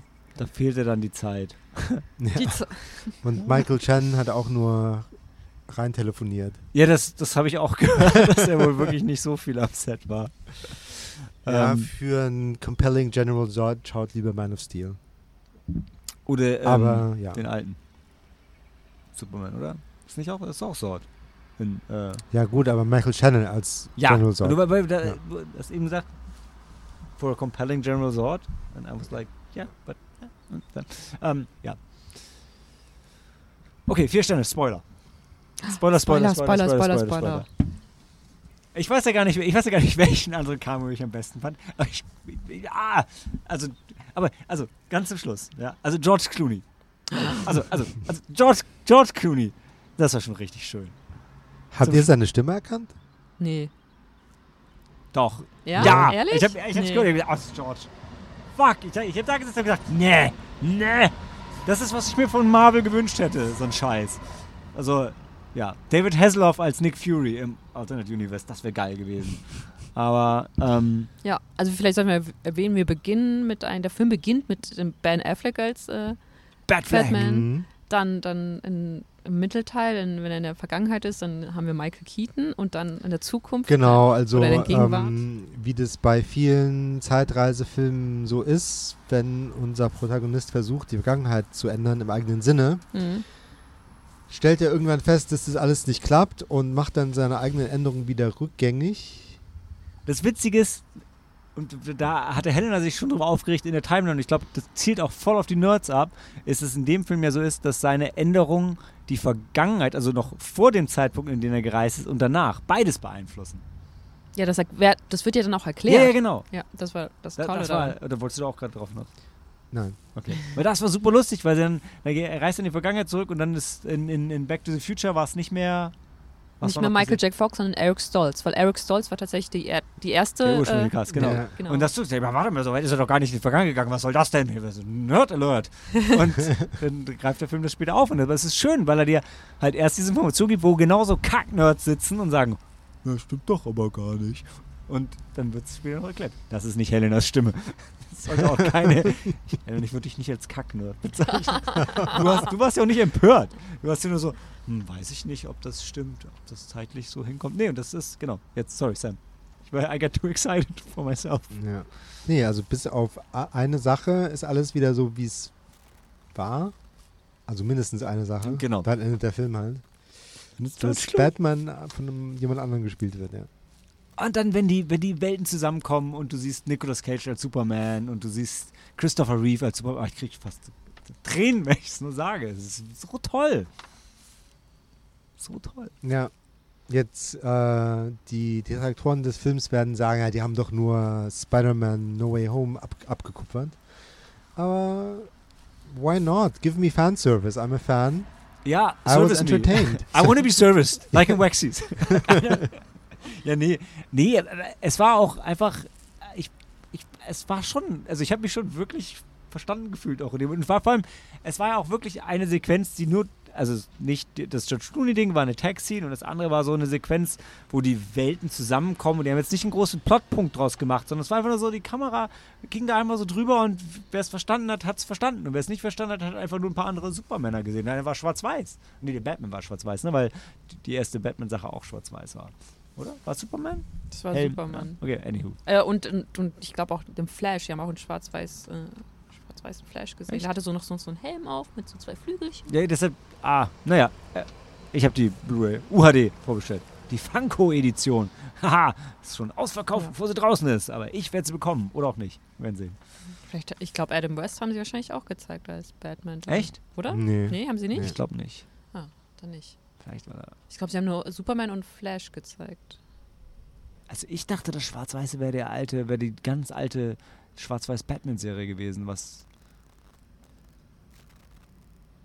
Die kenne ich nicht. Nee, ich auch nicht, aber also, aber ich habe Bilder davon gesehen und ich Mhm. meine das Kostüm, das war das alte Batman-Kostüm, Ach nicht so. das alte flash Aber man sieht noch eine, so, einen, so einen jungen Mann mit, diesen, mit so einem Helm und dann hat er zwei Flügelchen auf dem Kopf. Sicher, dass es nicht Fledermausohren waren? Nee, nee. Der sah aus wie so, so ein Hermesbote. Echt? Ich habe auch an Hermes gedacht. Ja. Äh, naja, ihr seht schon, wir kennen uns richtig gut aus. Nee, aber, aber es war eine super schöne Sequenz und ähm, also hat mir total gut gefallen. Und auch, also ich meine, der, der oft, das offensichtliche ist ja auch noch, dass sie, ähm, was ist dann, Supergirl Ja. drinnen im Film? Ja. Was halt dann total schade ist, wenn die Schauspielerin jetzt mit dem DCEU es halt ihren eigentlich schon angekündigten Supergirl-Film nicht mehr geben wird. Weil die war cool. Also hat mir gefallen. Würde ich, würde ich gern mehr sehen von Kara. Zor-El, die ich kenne, weil ich mich im DC-Kanon bewege wie in Sachsenhausen.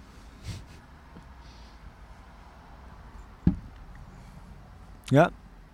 Okay, haben wir's? Haben wir's. Okay, dann hören wir uns gleich zurück zu Sorcerer.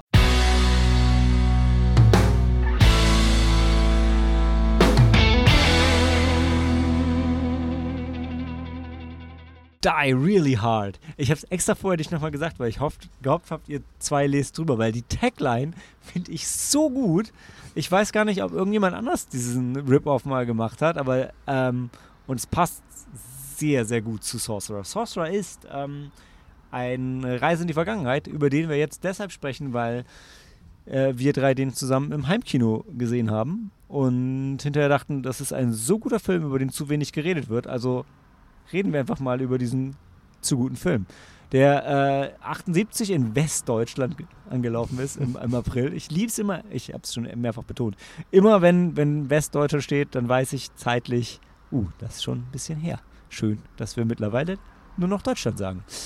Ähm, ist von William Friedkin, der jetzt den weniger belesenen Cineasten heutzutage nicht mehr so bekannt ist, glaube ich. Also hat ähm, French Connection, kann man auf Disney Plus sehen.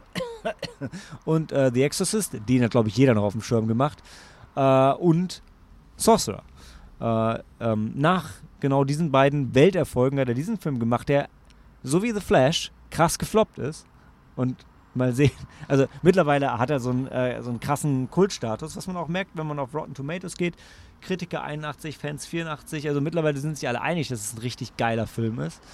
Und ähm, ja, wie geil und warum der so geil ist, das werden wir gleich erörtern. Aber erstmal erzählt Sam, worum es in dem Film geht. Wir sehen für über die Hälfte der zwei Stunden Laufzeit ähm, die Vorgeschichte von unseren Teammitgliedern, ähm, die ganz ohne Narration und Texttafeln oder die einzigen Texttafeln, die wir sehen, ist, um uns zu sagen, in welcher Stadt wir uns befinden. Ähm, Stimmt. ja. Also wir haben einen Franzosen, einen Araber, Paris, einen ja. Amerikaner, In Jerusalem, ein Amerikaner in. einen Genau. Südamerikaner, Genau. Oder? Ja, ja. Genau. Ähm, die sich alle aus unterschiedlichen Gründen in einem Slum in Südamerika wiederfinden, Mhm. weil sie zu Hause, weil zu, Hau- zu Hause noch ihnen gefahndet wird.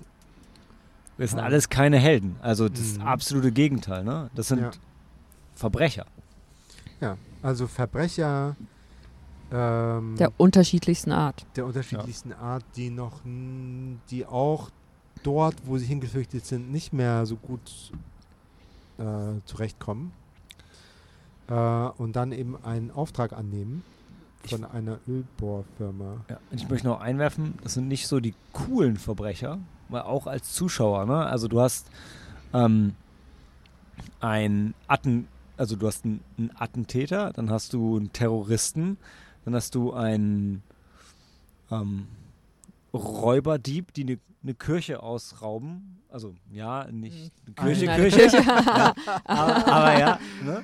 Das ist noch Die das. Kirche, wo im Hinterzimmer äh, Geld gewaschen wird, oder? Geld, Ja, Geld gezählt Deshalb, wird. also und das ist die Figur von, von Roy Schneider, der, Ja. mit dem man noch am ehesten sympathisiert. Okay, das ist ein bisschen Klischee. Und dann hast du noch einen Steuerhinterzieher in Frankreich. ja. Also nicht so die Sympathieträger. Also nicht so die, die ne? also nicht die coolen Gangster, will ich damit sagen. Nee, also das ist ähm, auch sehr naturalistisch gedreht Extrem. und äh, ja, dieser Slum ist wirklich un ungemütlich im Dschungel, so, so halb im Dschungel schon. Ähm, ja, der Film ist in der Dominikanischen Republik gedreht. Mhm.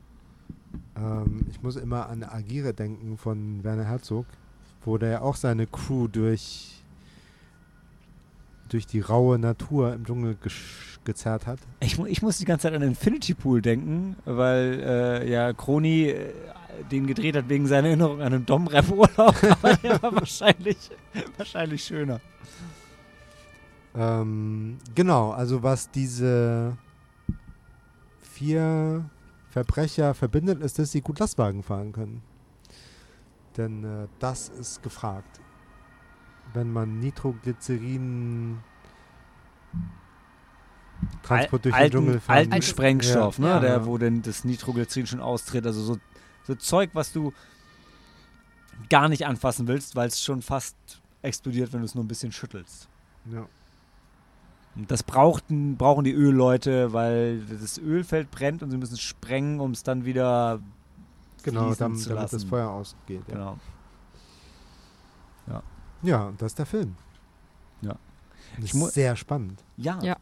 Lass mich gleich zu Anfang ein, ein, ein Trivia-Bit äh, einfließen lassen, was Sam hat schon erwähnt, fast, erwähnt, fast keine äh, Dialoge. Und das war ähm, Friedkin ein Anliegen, weil er war in Indonesien bei einer Kinovorstellung und hat gesehen, ah, Indonesien, die haben halt kein Geld zum Synchronisieren und dann wird halt alle zehn Minuten der Film angehalten, also wurde, wir sind jetzt in den 70ern. Und dann kam einer und hat erzählt, was eben gerade so passiert ist und dann ging der Film weiter. Und er hat gesagt, ey, ich will einen Film machen, der überall auf der Welt gezeigt werden kann, der nicht synchronisiert werden muss, den einfach jeder versteht. Also man muss dazu vielleicht wissen, dass Friedkin zu dem Zeitpunkt, ich will nicht wissen, ich will nicht sagen größenwahnsinnig war, aber er hat halt mit French Connection und Exorcist zwei der, der erfolgreichsten Filme überhaupt gemacht war so ein bisschen unantastbar und das, dieser Film sollte sein nächstes großes Ding sein.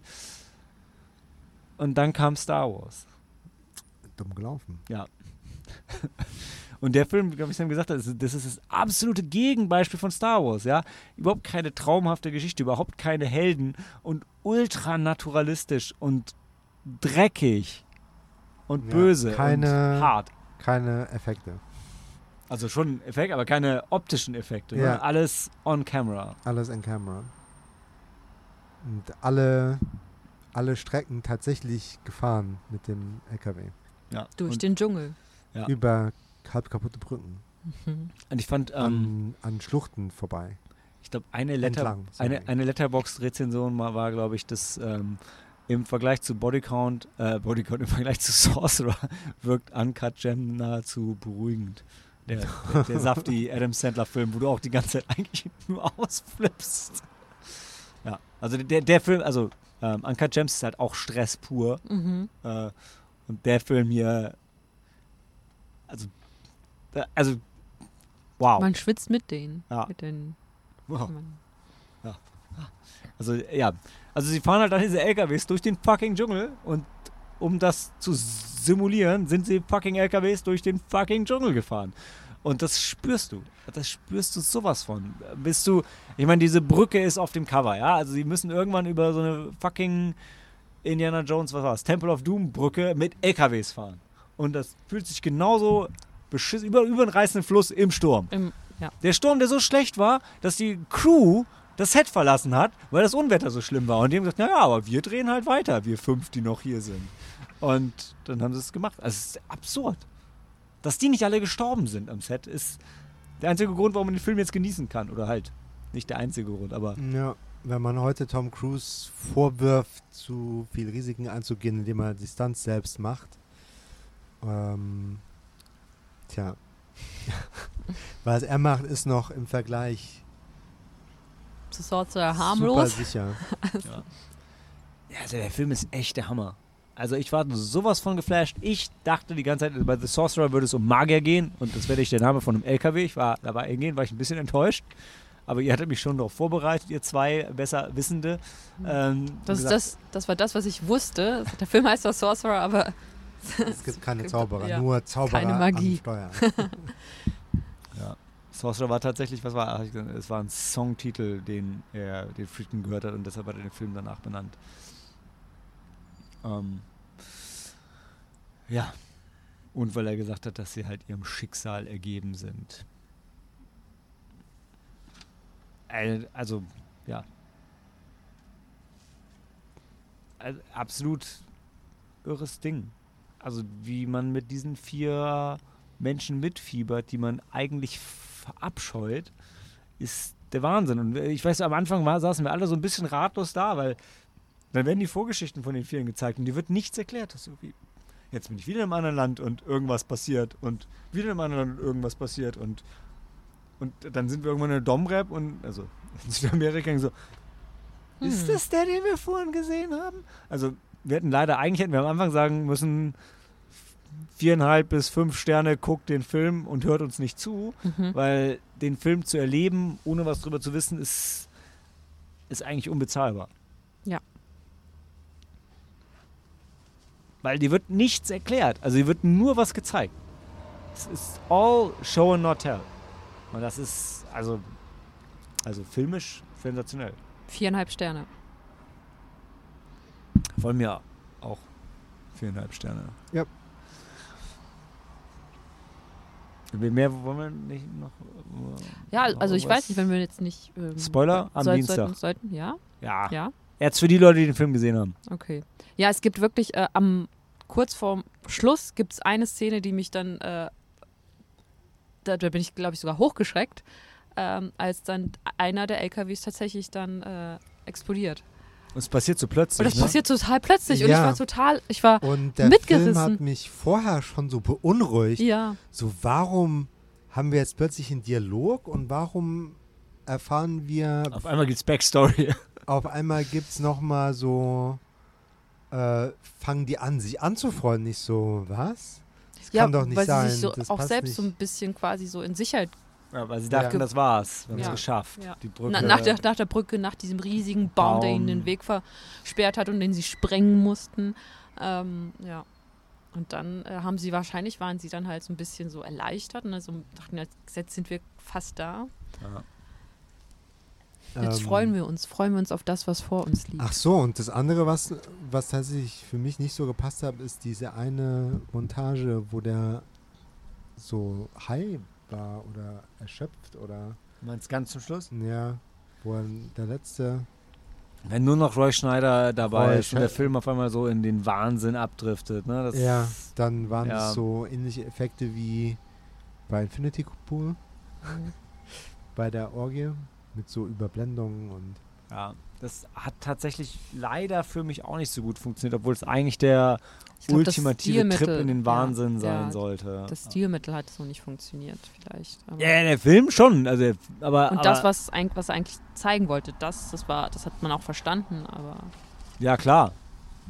Also und die, die, die Leistung von Roy Schneider ist auch mega. Also das ist schon richtig, richtig gut.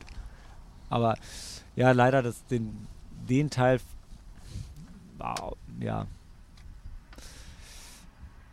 Da hat er mich auch ein bisschen verloren. aber nur wie es halt ja, ja. gezeigt wurde. Also man, ja.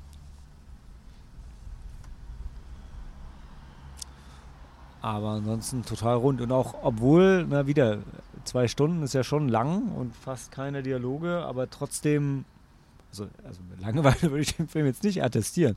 Am Anfang, wir waren halt, wir waren halt am Anfang, wir waren sehr lange sehr irritiert, weil wir gedacht haben, wann erklärt uns denn jetzt mal jemand, was eigentlich die Geschichte ist?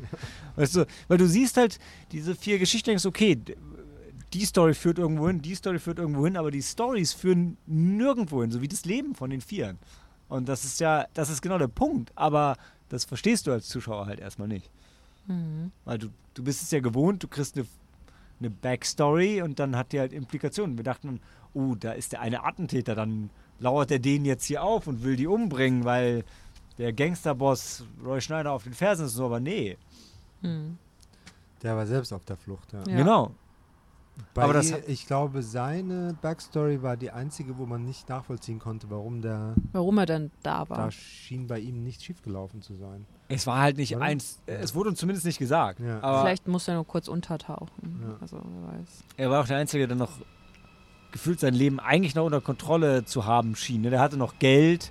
Äh, Ja, Ja. der ist auch als letztes dazu gestoßen. Genau. Ja. Was halt der Grund war, warum wir meinten, oh, der ist den Genau. mindestens einem, einem von denen, ne? auch- man wusste gar nicht welcher. Wahrscheinlich Roy Schneider, er aber ja. Hat, aber Ja. dann doch nicht. Was für für mich noch nicht ganz so gut funktioniert hat, war die. äh, Es war ein bisschen inkonsistent, was die Empfindlichkeit von dem Nitroglycerin anging. Ja, das stimmt. Die waren am Anfang noch super vorsichtig. Es wurde richtig gehypt. So, never, never, never, never breathe in the presence of nitroglycerin. Und später wurde das dann doch schon ein bisschen mehr durchgerüttelt, als man dem Zeug hätte zutrauen. Ja. Wobei ich da auch sagen muss, also ich, ich stimme dir zu, hat mich auch Mhm. rausgeholt. Ähm, und auf der anderen Seite ist es wieder, ist halt jedes Mal wirfst du halt eine Münze und kannst Ja. halt Glück oder Pech haben. Also ich sag, ich sag nicht so, wie es im Film dann passiert ist, das ist unrealistisch, aber die Figuren haben sich auch nicht ganz so verhalten. Ne? So, mal war es super gefährlich und mal war es, naja, geht schon.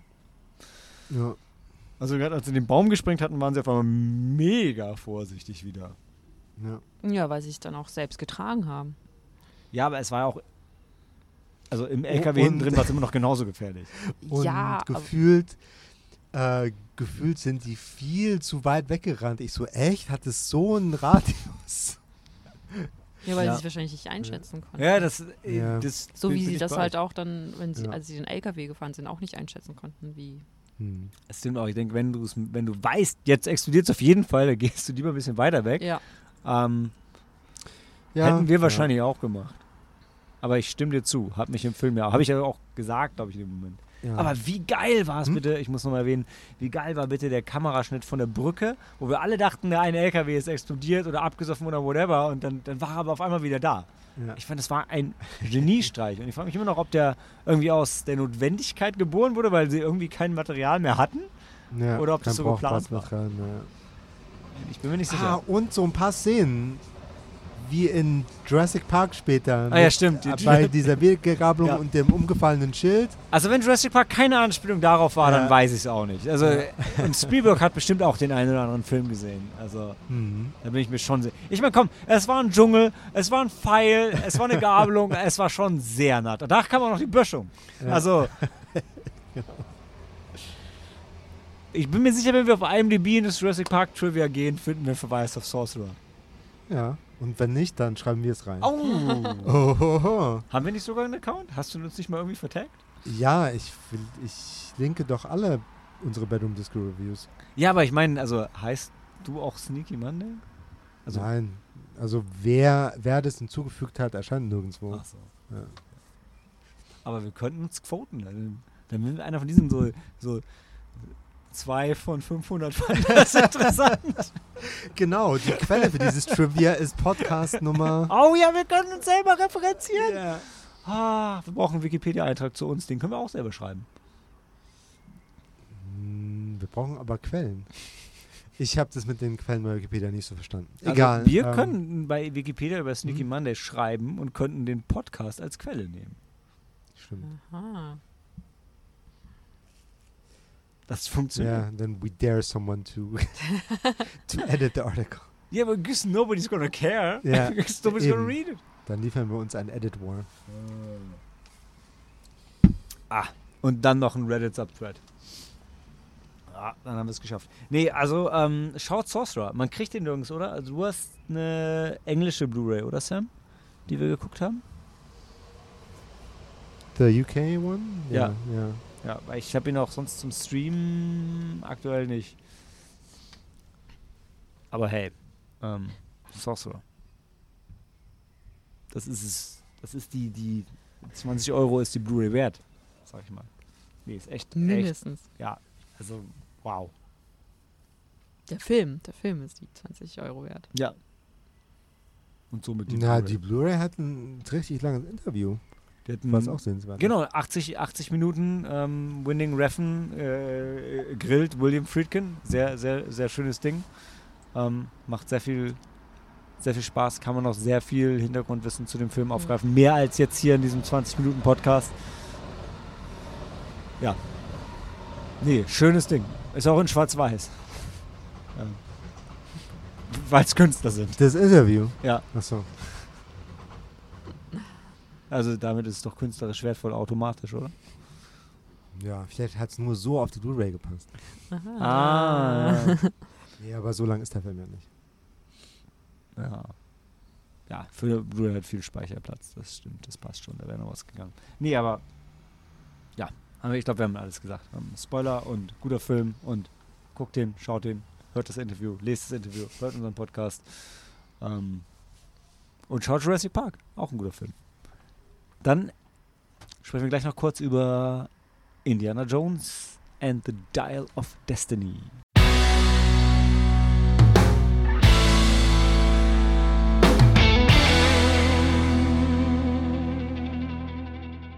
A legend will face his destiny. Indiana Jones and the Dial of Destiny. Herzlich willkommen zum Sneaky Monday Double Feature.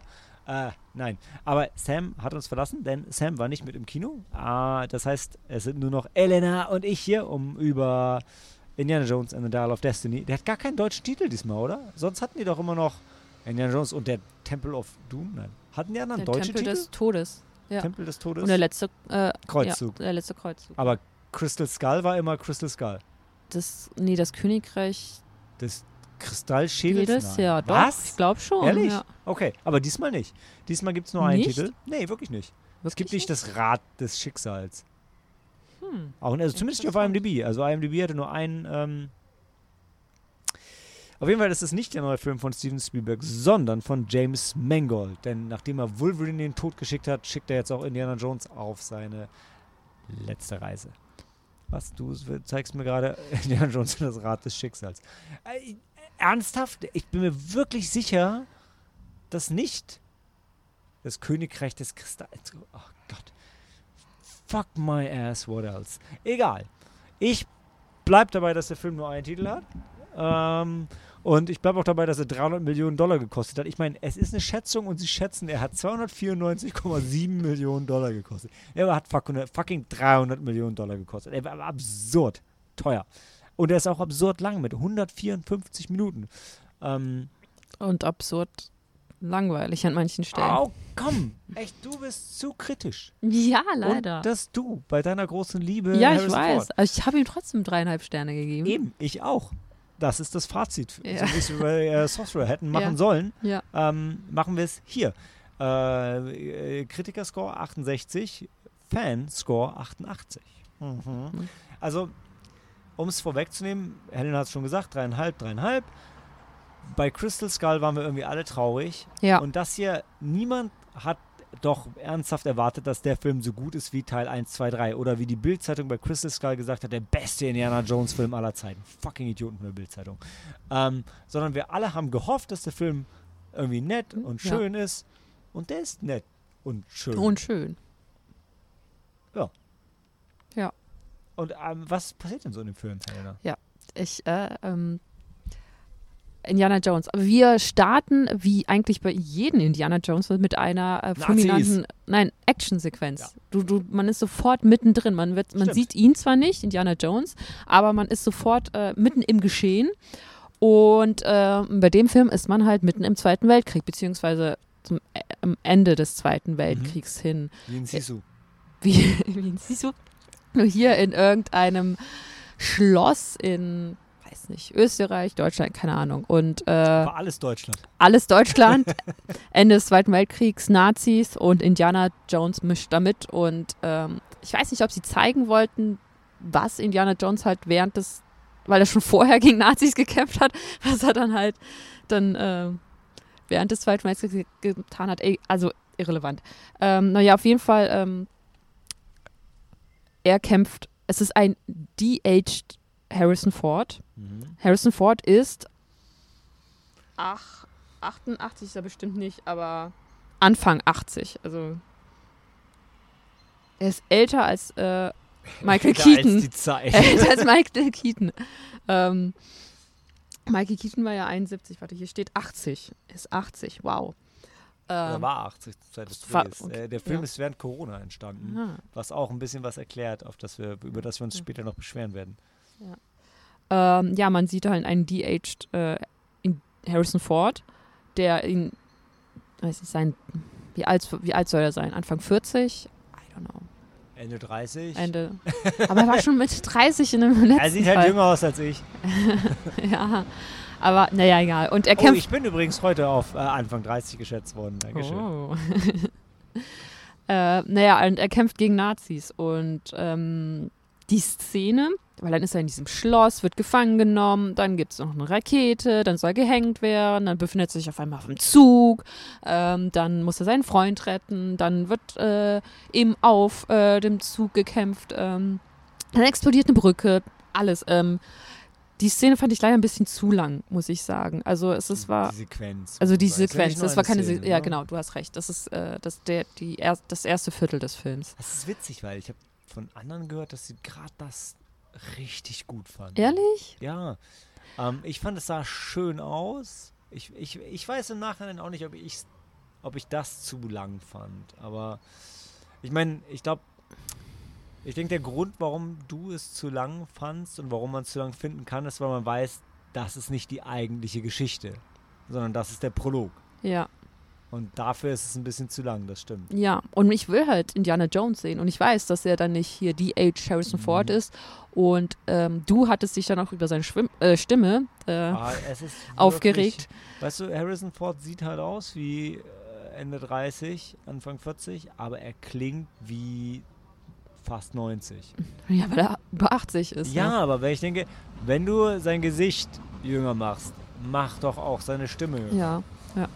Und ich, mir Und- fiel das, glaube ich, nicht so sehr auf, Nee, weil ich halt auch okay. ich, ich glaube aber, ich habe nochmal drüber nachgedacht, weil ich einfach auch ein bisschen von seinem, ähm, von diesem, na, wie nennt Uncanny, Uncanny Valley, Uncanny ist das der Valley. Effekt, wenn du Ja. siehst halt, dass es einfach ähm, nicht echt ist. nicht echt ist, dann, Ich glaube wirklich, die Meinungen zu der Sequenz gehen auseinander. Also ich habe alles gehört von, ey, sieht 100% echt aus, sieht aus wie Harrison Ford, aber bewegt sich nicht wie Harrison Ford, bewegt sich wie Harrison Ford, aber bewegt sich halt wie ein alter Mann, bewegt sich nicht wie Harrison Ford, war halt der Stuntman, Stimme hat mich nicht gestört, Stimme hat mich gestört. Also ich glaube, jeder findet irgendwas in dieser Sequenz, was Ja. ihm oder ihr nicht gefällt. ja. Also was mir gefallen hat in der Sequenz tatsächlich, ist jetzt vielleicht auch Spoiler Al Alert, wollte ich schon sagen. Spoiler Alert. Äh, das ist ein Film, den wir äh, in der letzten Folge besprochen Ja. hatten. Ähm, war, war tatsächlich, dass halt die Nazis auch wieder hinter einem ähm, christlichen Artefakt her waren. Der, der Lanze oder der, Lan äh, der Spitze, äh, der Lan auf jeden Fall der Lanze des Longinus. Das, Ja, was Jesus getötet. Also, also neben dem Kreuz halt. Genau, also äh, das ist, das war die Lanze, die halt doch die Jesus getötet hat, als er am Kreuz hing. Ja. Ähm, ja, ähm, und dann, das ist halt, ähm, weil das war wieder wie in, ähm, im ersten Teil und auch wie in, im letzten Kreuzzug, da waren es ja auch so christliche Artefakte. Warum hat dich das gestört? Das hat mich nicht gestört, das Ach so. fand ich gut. Ah, Ich ja. fand's gut, weil sie das wieder eingebracht haben. Nein, nein, ich, ich fand das, das fand ich gut, das hat mich nicht gestört. Es, äh, dass das wieder so ein christliches Artefakt war, so mit dem teilweise mystische ähm, oder magische Fähigkeiten zugesprochen werden. Das, äh, danach haben die Nazis ja auch mal gesucht. Und dann stellt sich aber raus, nee, das ist, äh, das ist eine Fälschung. Und dann holen sie ein anderes Artefakt raus. Eins, was es Mats Mikkelsen holt ein anderes Mats, Artefakt raus. Mats Mikkelsen, das, was, was es tatsächlich gab Ja. ähm, oder gibt oder weil und ähm, das äh, von Wie einem denn das Scheißding noch? Das weiß ich nicht mal- mehr. Das mal sieht aus wie so halt eine, äh, eine Also Uhr. Es ist das Style of Destiny, aber es hat einen anderen Namen. Gen- genau. Es ist halt, sieht aus wie eine Uhr und wurde von Archimedes äh, Mhm. erschaffen. Und das fand ich halt dann toll, ähm, weil das ist ja wirklich, wirklich Geschichte. Das ist ja ta tatsächlich Also Reale. Geschichte. Die Uhr, glaube ich auch. okay. Ich glaube, da wurde wirklich sowas in der Art gefunden. Hm. Aber ich bin mir da nicht, ich bin da nicht so ganz. Naja, das fand ich toll in der ersten.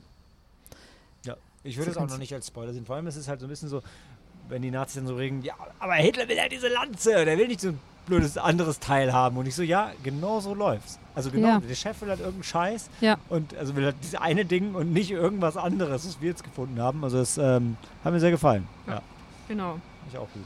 Das fand ich gut. Und dann, ähm, dann kommen wir dann endlich im Jahr 1969 an. Und äh, dann treffen wir ähm, Indiana Jones äh, So ein bisschen alt und abgefuckt ist, wie man es von James Mangold erwartet hätte. in seiner Wohnung an und er äh, unterrichtet nebenher noch in einem College. Oh, es ist sein letzter Tag. Ja, und Wird er also- ihn Also ich diese, diese College-Szene war gerade für, für Leute, die halt die alten Indiana Jones, also die, die, die, die Indiana Jones-Filme gesehen hat, war das so der, der mit der bitterste Kontrast, weil man kennt ihn noch mit, oh, die Mädels aus der ersten Reihe wollen alle mit ihm schlafen und so und jetzt hören sie ihm nicht mehr mehr zu. Ja. Das, ja, aber Ah. dafür wird dann eher eine andere Figur eingeführt. ja, aber, aber, aber ich fand diesen Kontrast, ich fand, das fand ich wirklich gut. Also, da, das war eine, eine echt gute Reflexion auf die alten Filme. Und zwar eine direkte. Also das, wo du dich als Zuschauer total abgeholt gefühlt hast. Ich meine, Aber du willst eine andere Figur erwähnen. Ja, eine andere Figur und zwar ähm, seine ähm, Patentochter, Helena Shaw, die quasi so wie er ist. Nur bis auf den einen Punkt, äh, sie möchte halt ähm, die, diese Artefakte oder äh, ähm, die sie findet, möchte sie nicht in ein Museum bringen, sondern verkaufen. Ja. Aber sonst ist sie wirklich, sie ist so intelligent wie er, äh, sie ist belesen, sie ist halt auch so charmant wie er Und arrogant. und arrogant. wie er. Und äh, er wird halt, sie, äh, es ist halt, es gibt ja auch diese eine Szene, wo dann ähm, Und auch, auch die Männer verlieben sich. Also gibt es Ja. mehrere, eine Szene, wie dann ihr ehemaliger Verlobter hinter ihr her läuft, weil er sie immer noch liebt. Dann äh, trifft sie diesen einen Fischer auf dem Boot, der sein Hemd auszieht und sie nur sagt, oh. Ich muss mal sagen, ich freue mich so sehr, dass du sagst, sie ist wer, weil du hast recht, das ist genau der Punkt. Weil ich habe auch schon gehört, so ein Ja, sie ist immer interessant, aber halt nicht immer sympathisch. Und ich habe gedacht, ja Mann, also genau, ja, wie Indiana Jones selber. Also du hast total recht. Also, wie gut ist das denn? Und ich finde, also mein Highlight ist ja, dass sie von Phoebe Waller-Bridge gespielt wird. Die kennen wir, äh, ich kann sie von nirgendwoher. Ich auch nicht. Sie ist die fucking Synchronsprecherin von L337, de, dem Roboter von ähm, Lando Calrissian in Ah. dem Solo-Prequel, die für die Liberation der, der Droids ist. Und die, ja, Mann, die ist halt auch so drauf. Das, das ist, ach, ich liebe ja den, den Solo-Film äh, und besonders diesen Roboter da drin. Gut, Ja. so richtig gut. Die Schauspielerin ist auch total toll. Ja, finde ich auch. Und ich glaube, die kennt man aus einer Serie, die sehr, Fleabag.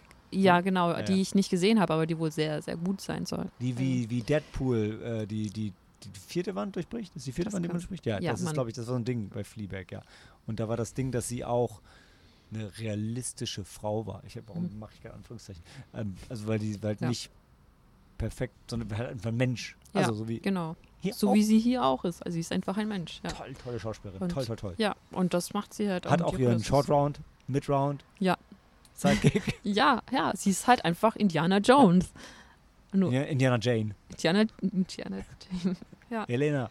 Wir hören so viele verschiedene Varianten von Helena in dem Film, da hast du dich auch sehr wiedergefunden, ne? Ja, habe ich auch, weil jeder spricht meinen, also so auch wie ihren Unseren, euren. Namen, ja, unsere Namen immer auf unterschiedliche Weise aus. Das ist, ich dachte immer, wenn man den Namen liest oder vor sich sieht, ja egal.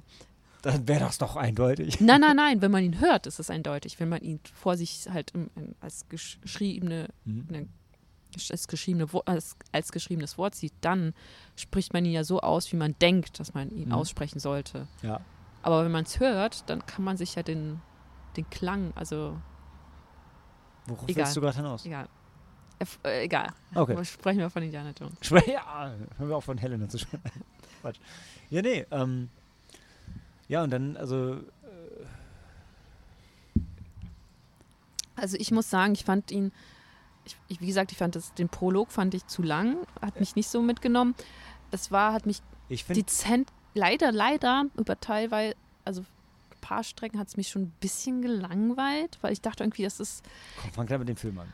Es ist, ja, es, ich glaube, es ist halt dieses, das Problem, was der Film hatte, haben auch die meisten Disney-Realverfilmungen. Die haben halt einen guten Stoff, aber sie machen, sie wollen noch mehr rausholen.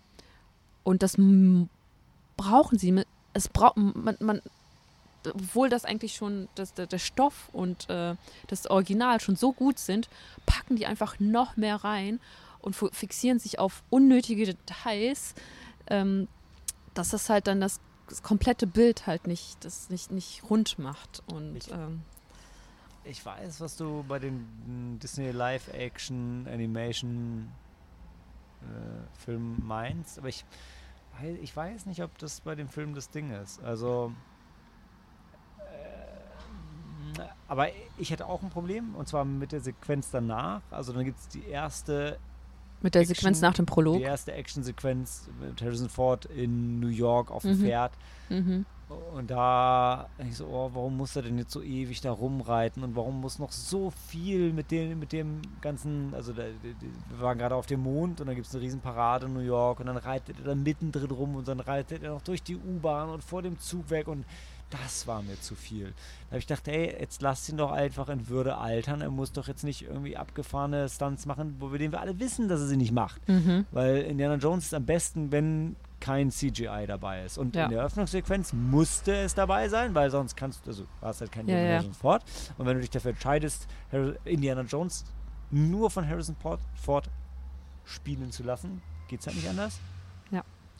Aber dann, und die Sequenz, die hat mich, die hat mich wirklich genervt. Also richtig so Crystal Skull Level genervt. Mhm. Aber danach, ich meine, die Tuk-Tuk-Sequenz war vielleicht auch ein bisschen zu lang, aber war Ja. witzig. Ja. Und dann gab es die Schiffsequenz und ab dann, ab dann war alles cool. Also ab dann war Ja, ich da bin ich auch, dabei. da bin ich auch. dann bei dann dir. ging es auf Schatzsuche und so und dann war es richtig gut.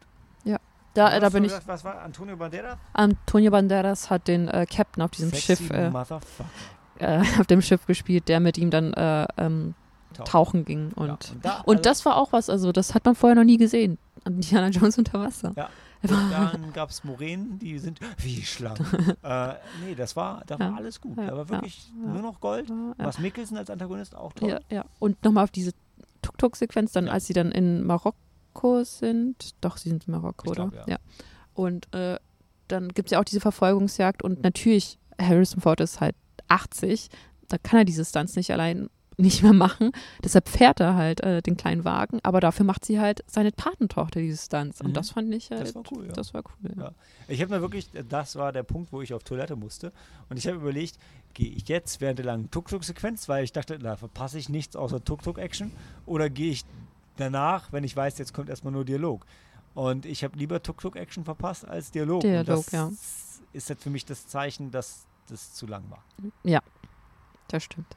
Aber wirklich, aber du, so wie Aber du sagst, schlecht. ab Also, dem sie, dann- nachdem sie dann auf dem Boot waren, hatte mich der Film dann wirklich. Also da hat er Total, mich ja. der Film und dann, als sie wirklich auf Schatzsuche ging und dann quasi zum Ende hin, hat er mich dann, dann fand ich. ja, ganz, war ganz, ich- ganz zum ich Ende.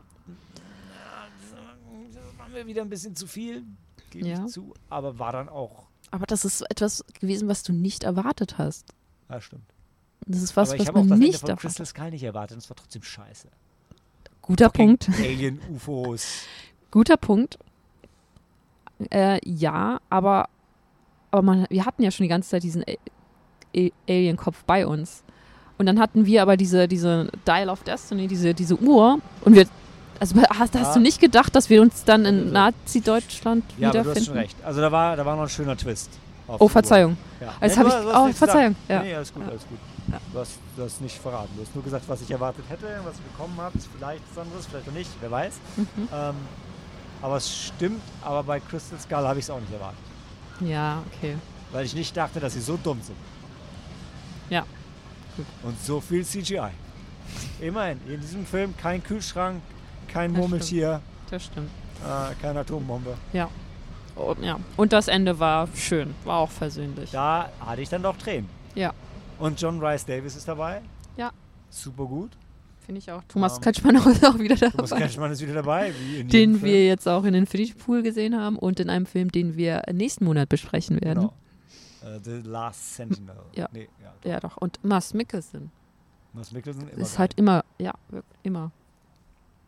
immer geil. Ja, ist geil, geil, geil, immer geil. Also ja, Nee, also wirklich. wirklich, Mars äh, Mikkelsen, Harrison Ford, Hat man schon vier gewonnen. Sterne. Vier Sterne. Aber der Film doch dreieinhalb. Nee, äh, ich Das- meine, Es waren zwei Vier-Sterne-Performances in einem. in einem Drei-Sterne-Film. Ja. Ja. Ja. Also ich würde sagen, er war nicht, wenn man den Vergleich zieht, jetzt die drei großen Harrison Ford Revivals bisher. Star Wars Episode 7, Blade Runner 2049, Mhm. Ja, die waren Indiana besser. Jones and the Dial of Destiny. Die anderen beiden war, da war Harrison Ford noch besser. Ja. Obwohl er auch nur so eine Nebenfigur gespielt hat. Nebenfigur, genau. Ähm, wahrscheinlich Blade Runner 2049 der beste von denen. Mhm. Der Filme stehen hier gegen Episode 7, kann man nicht wirklich vergleichen. Äh, aber Harrison Ford eigentlich in allen drei Filmen gleich gut. Also wieder, also wirklich toll die Figur 20 Jahre oder whatever später ähm, Mhm. eingefangen. Ja. Also dem, äh, dem, dem Charakter treu und in Würde gealtert. Also das. Ja. Ein schöner, ähm, ein schöner Abschied. Also Schöner, wirklich ja. schön, dass sie das nochmal gemacht haben, nachdem wir uns alle einig sind, dass Crystal Skull jetzt nicht so das, äh, der Knaller war. Wir, wir haben auch die Indiana Jones Filme nachgeholt, das nachgeholt, also nochmal geschaut. Ja, das stimmt. Aber nicht Crystal Skull. Nicht Crystal Skull, gesagt, ja. Nee, nee, bitte nicht. stimmt. Alle waren Aber, ähm, großartig. aber Crystal Skull wird referenziert im Film. In Dial of Destiny, Ja. ja. Tut mir fast ein bisschen leid, nur in einem Nebensatz. Und auch wie. Äh, Ja, also wie das aufgelöst wird. Äh, aber sorgt, also ist, gibt, trägt zu dem Drama bei. Ja. Also zu dem, das ist so der Moment, wo, wo James Mangold, also James Mangold imitiert schon sehr gut den Steven Spielberg-Stil, den Film über. Aber in der Crystal Skull-Referenzszene kommt so ein bisschen, da kommt der gebrochene Indiana Jones da und am Ende auch so ein bisschen da. Das ist schon, also er erwartet jetzt nicht ähm, ein Wolverine-Level von Abschied, also so traurig ist es nicht, aber es gibt schon ernste Momente, wo mhm. er auch ähm, Reue zeigt für die Dinge, die er nicht getan hat und die Dinge, die er getan hat. Und Mhm. ich glaube, wenn du ein Leben gelebt hast, also ich, ich glaube, beim Empire Podcast hatten sie es gesagt, dass Harrison Ford in dem Film hier zum ersten Mal Indiana Jones als Menschen spielt, Mhm. während er in Teil 1 bis 3 wirklich den, den Übermenschen Indiana Jones spielt. Und Ja. so ein bisschen die Fassade bröckelt und er zeigt, wie er selber ist. Und das ähm, würde ich tatsächlich so unterstreichen. Ja, ich auch. Und das ist das absolute Gegenteil von dem, was man in der Eröffnungssequenz erwarten würde. Wo sie Ja. mit CGI das nochmal überstreichen. Ah, ja, Und das ist schon cool. das ist, ja. Also es ist nicht Wolverine-Level Dekonstruktion des Charakters, aber im Vergleich zu vorher schon. Ja. Jetzt fange ich an, mich zu wiederholen. Mhm. Das ist das Zeichen, dass wir am Ende sind, oder? Ja. Hast du noch einen Spoiler, den du loswerden willst? Wir haben ja unsere Empfehlung ausgesprochen und könnten jetzt, wenn du noch was dringend sagen möchtest. Ich weiß nicht, also tatsächlich wusste ich nicht, äh, was ähm, die, das, dass da diese, diese Uhr vorkommt und Dial of Destiny, aber meine Schwester wusste tatsächlich, tatsächlich worum es ging. Also worum es geht in dem Film. Und ich wusste es nicht und deshalb hat es mich auch auch total äh, überrascht und mitgenommen. Und deshalb würde ich jetzt auch nicht. Nicht spoilern. Ja. ja. Äh, Leute, guckt den Film. Also Also, ja, wir gucken ja. ihn wieder, oder? Ja, ich auch. Gerne. Ja, gerne. Und das Ende war halt auch Schön. schön. Ein schöner Abschied, ja. Schöner, äh, gibt es ein besseres Schlusswort als ein schöner Abschied? Nein, gibt es nicht. Deshalb Handy aus und Film ab. Was hast du? Auf die Plätze, fertig, Kino. Nein, auf die Plätze, fertig, Kinospaß. Ach, Ki- Kino, Scheiß. Ernsthaft? So bewerben die ihre neuen, äh, äh, ihre, ihre Sofas in der ersten Reihe? Ja. Auf die Plätze, fertig. Auf die Plätze, fertig, Kinospaß.